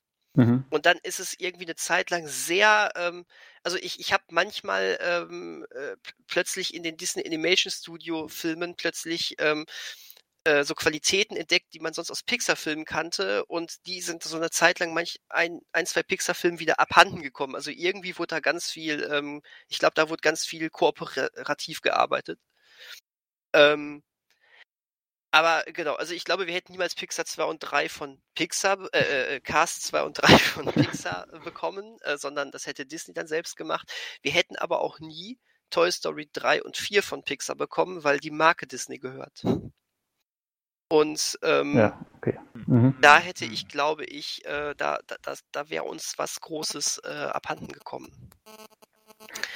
Also, ich, äh, ähm, wie du schon sagst, die hatten jetzt auch äh, eine Zeit lang ein paar Hänger und äh, diese komplette große Trefferquote, die sie, glaube ich, so bis, äh, bis Toy Story 3 inne hatten, ähm, die ist, die ist nicht mehr da, aber äh, so, solange immer noch mal so ein, also solange regelmäßig ähm, so ein Alles steht Kopf oder Toy Story 4 ähm, rausgehauen wird, ähm, also ich, finde Pixar ist immer noch ein ganz großer Name und äh, ich, ich mich hat auch hier der Onward wieder ziemlich begeistert, obwohl es eher ein schwächerer Vertreter von Pixar war. Also tolle, tolle Firma. Also ich glaube, du hast da einen, du hast da einen guten ersten, äh, ich gehe nur mit Freunden ins Kinofilm gesehen. Ich glaube, ich war auch damals zufrieden. Also, Sehr gut. Ja, Ja, sind wir doch äh, ordentlich nostalgisch geworden. Wo wir das doch so gerne werden, Christian. ja. ähm, immer versuchen, das ähm, entweder ähm, so genau wie möglich zu beschreiben oder eben mit dem Hinweis, ähm, dass es womöglich anders war. Und vor allem Ja, vorbei ist. Ja. Das Schuhgeschäft mit dem Fernseher gibt's nicht mehr. war, Und, und das Kino und das Kino auch nicht, weil halt das Größere in der Nachbarschaft kam. Ja. So verhält sich das mit der Nostalgie. Tja. Aber vielleicht so als, als letzter kleiner Impuls ähm, für dieses Thema. Ähm, sind euch denn Verhaltensweisen von früher, die ihr so im Kino hattet, oder so Gefühle von früher, ähm, sind, kommen die man, also kommen diese Gefühle manchmal noch in euch hoch oder äh, habt ihr euch sowas von, was ihr euch so als Kind im Kino angewohnt habt, macht so, so immer noch, so, weiß ich nicht, so vielleicht das bestimmte Menü oder eure, eure Lieblingsreihe im Kino, die ihr schon so als Kind entdeckt habt. Weiß ich nicht, ist das, hat euch das irgendwie da auch in gewisser Weise sozialisiert? Ist da was hängen geblieben oder ist so, als ihr äh, ja anders drangegangen seid und überlegter ans Kino drangegangen seid, haben sich da ganz andere Sachen entwickelt? Hm. Also, ich gl- glaube so wirklich nicht. Wie gesagt, also Essens, ähm, Essensverbindung hatte ich eh nicht. Ich weiß überhaupt nicht, ob ich jemals, ähm, also was heißt jemals, aber ob ich wirklich so ein Popcorn-Esser zu Kinderzeiten war. Hm. Ich denke, um das jetzt mal ganz geschmacklos auszudrücken, es war wirklich in erster Linie der Konsum, also überhaupt einen Film zu sehen. Und äh, wie schon gesagt, es war, hatte, Kino war schon das Besonderste, wo man das machen konnte, aber es spielte fast keine Rolle, wo man Filme sah, ähm, solange man Filme sah. Mhm. Und ich glaube, das hat sich eingeprägt. Weil wir sind ja alle, ähm, wir haben jetzt alle von, von VHS-Erfahrungen gesprochen. Das heißt, wir sind wahrscheinlich auch mit Selbstaufnahmen aus dem TV groß geworden. Und ähm, dass es fast keine Rolle spielte, wo und in und auch fast keine, Quali äh, keine Rolle spielte, in welcher Qualität man einen Film gesehen hat, solange der Film gut genug war, um eben zu fesseln. Okay. Bei dir, Manuel? Also zum Thema Popcorn oder Menü- Menü. Also ich habe, glaube ich, als Kind nie welches gegessen, was eher daran lag, dass es wahrscheinlich meinen Eltern zu teuer war. Und jetzt mittlerweile habe ich auch, also ich habe irgendwie gar nicht den Bedarf danach, ähm, irgendwas zu essen während dem Kino. Ähm, also das hat sich quasi nie verändert. Und von den, von den Sitzplätzen her, also ich habe ja in der ersten Reihe angefangen, habe dann, glaube ich, relativ schnell gemerkt, dass die erste Reihe gar nicht so toll ist. Und ich glaube, ich war dann lange Zeit immer so letzte Reihe und habe mich dann so über die Jahre hinweg immer weiter wieder nach vorne gearbeitet. Das heißt jetzt nicht, dass ich jetzt wieder in der ersten Reihe bin, aber ich bin jetzt quasi so Mitte vom Saal ist so das hinterste, was ich glaube ich nehmen würde, sondern eher noch weiter vor. Also Mhm. einfach so vom Gefühl her ist es, glaube ich, ähm, das hat sich, das ist das Einzige, was sich verändert hat. Aber ähm, ja, wie gesagt, essenstechnisch war noch nie irgendwie relevant. Okay. Eh zu teuer. Das auch. Ach. ja. Ich muss ganz ehrlich sagen, äh, Name-Dropping, um im bereits gesehenen Kultkino richtig so in so äh, Filmklassiker-Stimmung zu kommen, gerade weil es auch 12 Uhr mittags ist, ähm, da brauche ich schon meine kleine Tüte Popcorn. Und meine Apfelschorle. Gerade in den ersten Minuten von äh, Spiel mir das Lied vom Tod ist es natürlich sehr atmosphärisch, wenn alles still ist. Wenn aber dann noch so Popcorn-Rascheln dazukommt und äh, Knuspern, während man im Film gar nichts hört, außer äh, eine Fliege herumfliegen. Hm. Jedem das Ja, seine. Wobei das Popcorn stand neben mir und ich habe auch reingegriffen. Äh, Es hat tatsächlich in dem Fall nicht gestört. Okay. Das ist so. Weil ich so bei ganz spannenden oder besonders leisen Szenen irgendwie so automatisch dann äh, ähm, nicht zugreife. Das ist irgendwie so, da, du da hast bin ja ich. Manieren, du bist ja kein Barbar. Ja, genau, so ist das. Nicht so wie die, äh, wie manch andere Leute im Kino. Manchmal. Aber nicht im Wir wollen jetzt keine Namen nennen, oder wie klingt das? nein, nein, nein, nein. Wobei ich sagen muss, so in den ganzen Jahrzehnten an Kinoerfahrung jetzt, ich hatte, glaube ich, relativ wenig negative Erfahrungen mit anderen Kinobesuchern, also so Störungen dadurch. Also das, da habe ich nicht so die Erfahrung gemacht, dass es irgendwie immer so staut ist im Kino oder ähm, wie man so liest. Aber ich, also ich habe da relativ, also ich muss sagen, zu 90 Prozent nie Probleme in Vorstellungen, dass irgendjemand störend auffällt. Auch in meiner Jugend jetzt irgendwie nicht. Vielleicht, weil ich selber störend war, aber glaube ich jetzt nicht. Aber das wird sein. aber in der, also in der Richtung hatte ich jetzt, hab jetzt nur, hätte ich nur wenige Anekdoten. Ja, doch, so ein paar. Gerade gerade was, ähm, was Horrorfilme im Kino betrifft. Da gibt es nämlich immer die, die Experten, die meinen, in, einer, in einem Moment, wo es all, wo still ist und wo jeder auf, auf den Jumpscare wartet, dass dann der Typ in der letzten Reihe eben selbst den Jumpscare macht, weil er durch den Saal bölkt. Äh, hatte ich schon mehrfach leider. Mhm. Oder, oder eben auch. Leute, auch wieder Horrorfilme, die dann eben die etwas, ich sag mal, kunstvolleren Horrorfilme, die im Multiplex gelandet sind, sowas wie The Witch oder ähm, wie heißt der, ähm, It Follows, ähm, die halten das dann halt für ein neues ähm, Paranormal Activity und sind dann etwas gelangweilt oder genervt, wenn sie, als sie merken nach 20 Minuten, dass das was anderes ist und lassen das dann den ganzen Saal wissen. Mhm. Wobei ich tatsächlich finde, als wir beide in Midsommer waren, dass es sich in Grenzen hielt, obwohl wir Zuschauer im Kinosaal hatten, die genau darauf reingefallen sind und dachten, hier wäre jetzt der neue Conjuring oder sowas. Die waren zwar ähm, spürbar geschockt, in was für eine Richtung dieser Film abdriftete. Und äh, ich habe danach irgendwann gehört, wir lassen den und den bitte nie wieder den Film auswählen.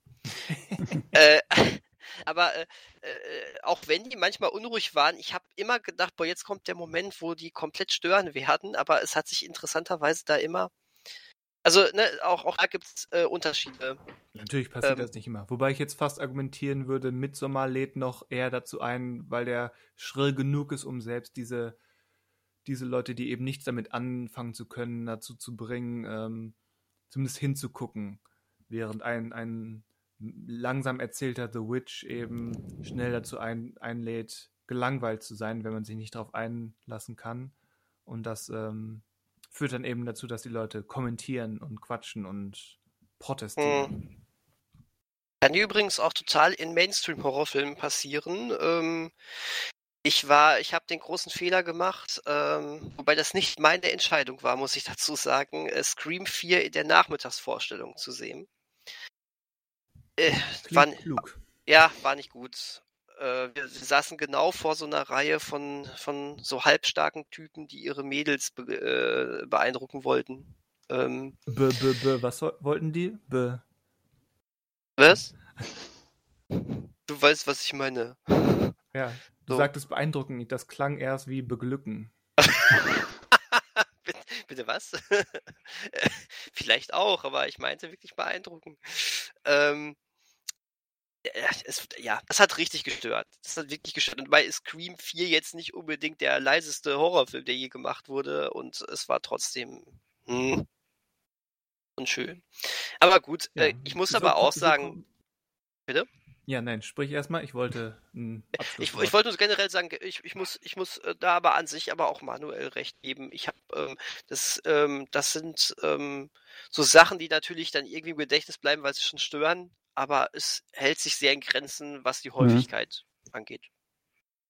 Also oft auch ein Argument ist gegen das Kino, dass viele sagen, ähm, da stören halt das, Publikum, das restliche Publikum stört einen einfach, oder das ist im unruhigen Kino und das ist halt eine Erfahrung, die ich nur selten mache oder ja, gemacht so, habe. So wollte ich meine Aussage nicht aufzufassen wissen. Wie gesagt, ich habe so eine ha gute Handvoll und auch mehr negative Erfahrungen gemacht, aber trotzdem Ki Kino für immer. Mhm, ja, okay, ja klar, ja. Definitiv. Tja, jetzt sind wir von Disney auf Horrorfilme gekommen. Ach, das ist nur ein marginaler Unterschied.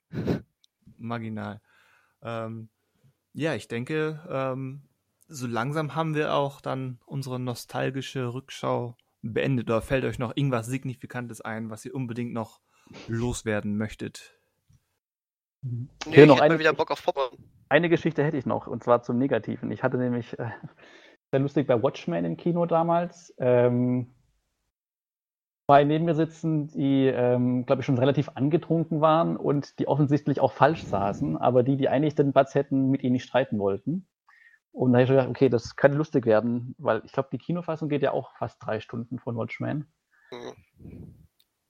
Und die beiden, also war ja klar, dass die den Film wahrscheinlich nicht so konzentriert verfolgen werden, drei Stunden. Zu Beginn äh, sehr belustigt über den Smiley, der da auftaucht gleich am Anfang. Und sind aber glücklicherweise entdeckt beide eingeschlafen und erst wieder zum Abspann aufgewacht. das war natürlich, hat sich für die beiden natürlich Lohnt auch gelohnt sich, ja. dann. Ja, das war Groß. so das Negativste. Aber da hatte ich quasi mit dem blauen Auge davon gekommen. Ähm, das erinnert mich aber gerade an der Marsianer. Ähm, den habe ich äh, in einem Kino in Bochum gesehen, direkt ähm, auf dem Bermuda-Dreieck. Und ähm, mit uns waren auch ähm, zwei richtig betrunkene Typen im Kino, die ähm, diesen Film offensichtlich nicht so, diesem, diesem Film offensichtlich nicht so ganz folgen konnten. Und zwar fing, fing, fing er an und irgendwann sagte einer so, boah, ich glaube, dieser Hauptdarsteller, der ist gar nicht auf der Erde. Ja, danke. Und das ging die ganze Zeit so, aber irgendwann sind die auch seelisch, äh, äh seelisch, genau, selig eingeschlafen und eingeschlummert. ja. Und eingeschlummert ist doch jetzt ein gutes Schlusswort, oder? Sehr gutes, ja. Sehr gut. Wir, wir nehmen das ja auch spät in der Nacht auf, gerade. Also ich, ich äh, wäre schon wieder müde. ja, das heißt, wir haben den, den ersten Podcast nach längerer ähm, Pausierung erfolgreich hinter uns gebracht. Ähm, ja, ja, definitiv. Wenn er jetzt nicht komplett gelöscht wird. Ich hoffe nicht, stimmt, dass das. Das äh, sollten wir noch testen. Pass, passend dazu haben wir gerade erste technische Probleme. Hat sich schon einer verabschiedet, ja. Wir haben, wir haben fertig gemacht und der Daniel springt raus aus dem System. Zack. Ich dachte, das wäre schon vorbei. Hat da jemand was von Ende gesagt? Das war äh, passend da, da ist er Ende wieder. bin ich rausgeflogen. Habt ihr das gemerkt? Haben wir gemerkt. Großartig. Das war wie mit Ankündigung. Ja, dein, dein Computer hat gemerkt, Moment, die sprechen von Ende, dann beende ich das. Ja. ja. Aber äh, das, das muss drin bleiben, ne? Das schneidest du nicht raus, Christian. Auf jeden ne? Fall bleibt das drin. Ja, hervorragend. Alle, Alle Fails müssen drin bleiben. Drin. Okay. okay. Haben wir's. Cool. Haben wir's. Dann sag, sag zu. zugemacht. Jetzt wird Popcorn gegessen. Ja, dann würde ich sagen, äh, vielen Dank fürs Zuhören. Und äh, wir hören uns dann in Bälde wieder, weil das passiert jetzt regelmäßig. Wir wollen es nicht nur bei einem Podcast belassen. So sieht's aus. Ja, dann äh, bis bald. Bis bald. Adios. Ja, auf jeden Fall. Äh, genau. Mach's gut. Äh, schaut was Schönes. Bis dahin.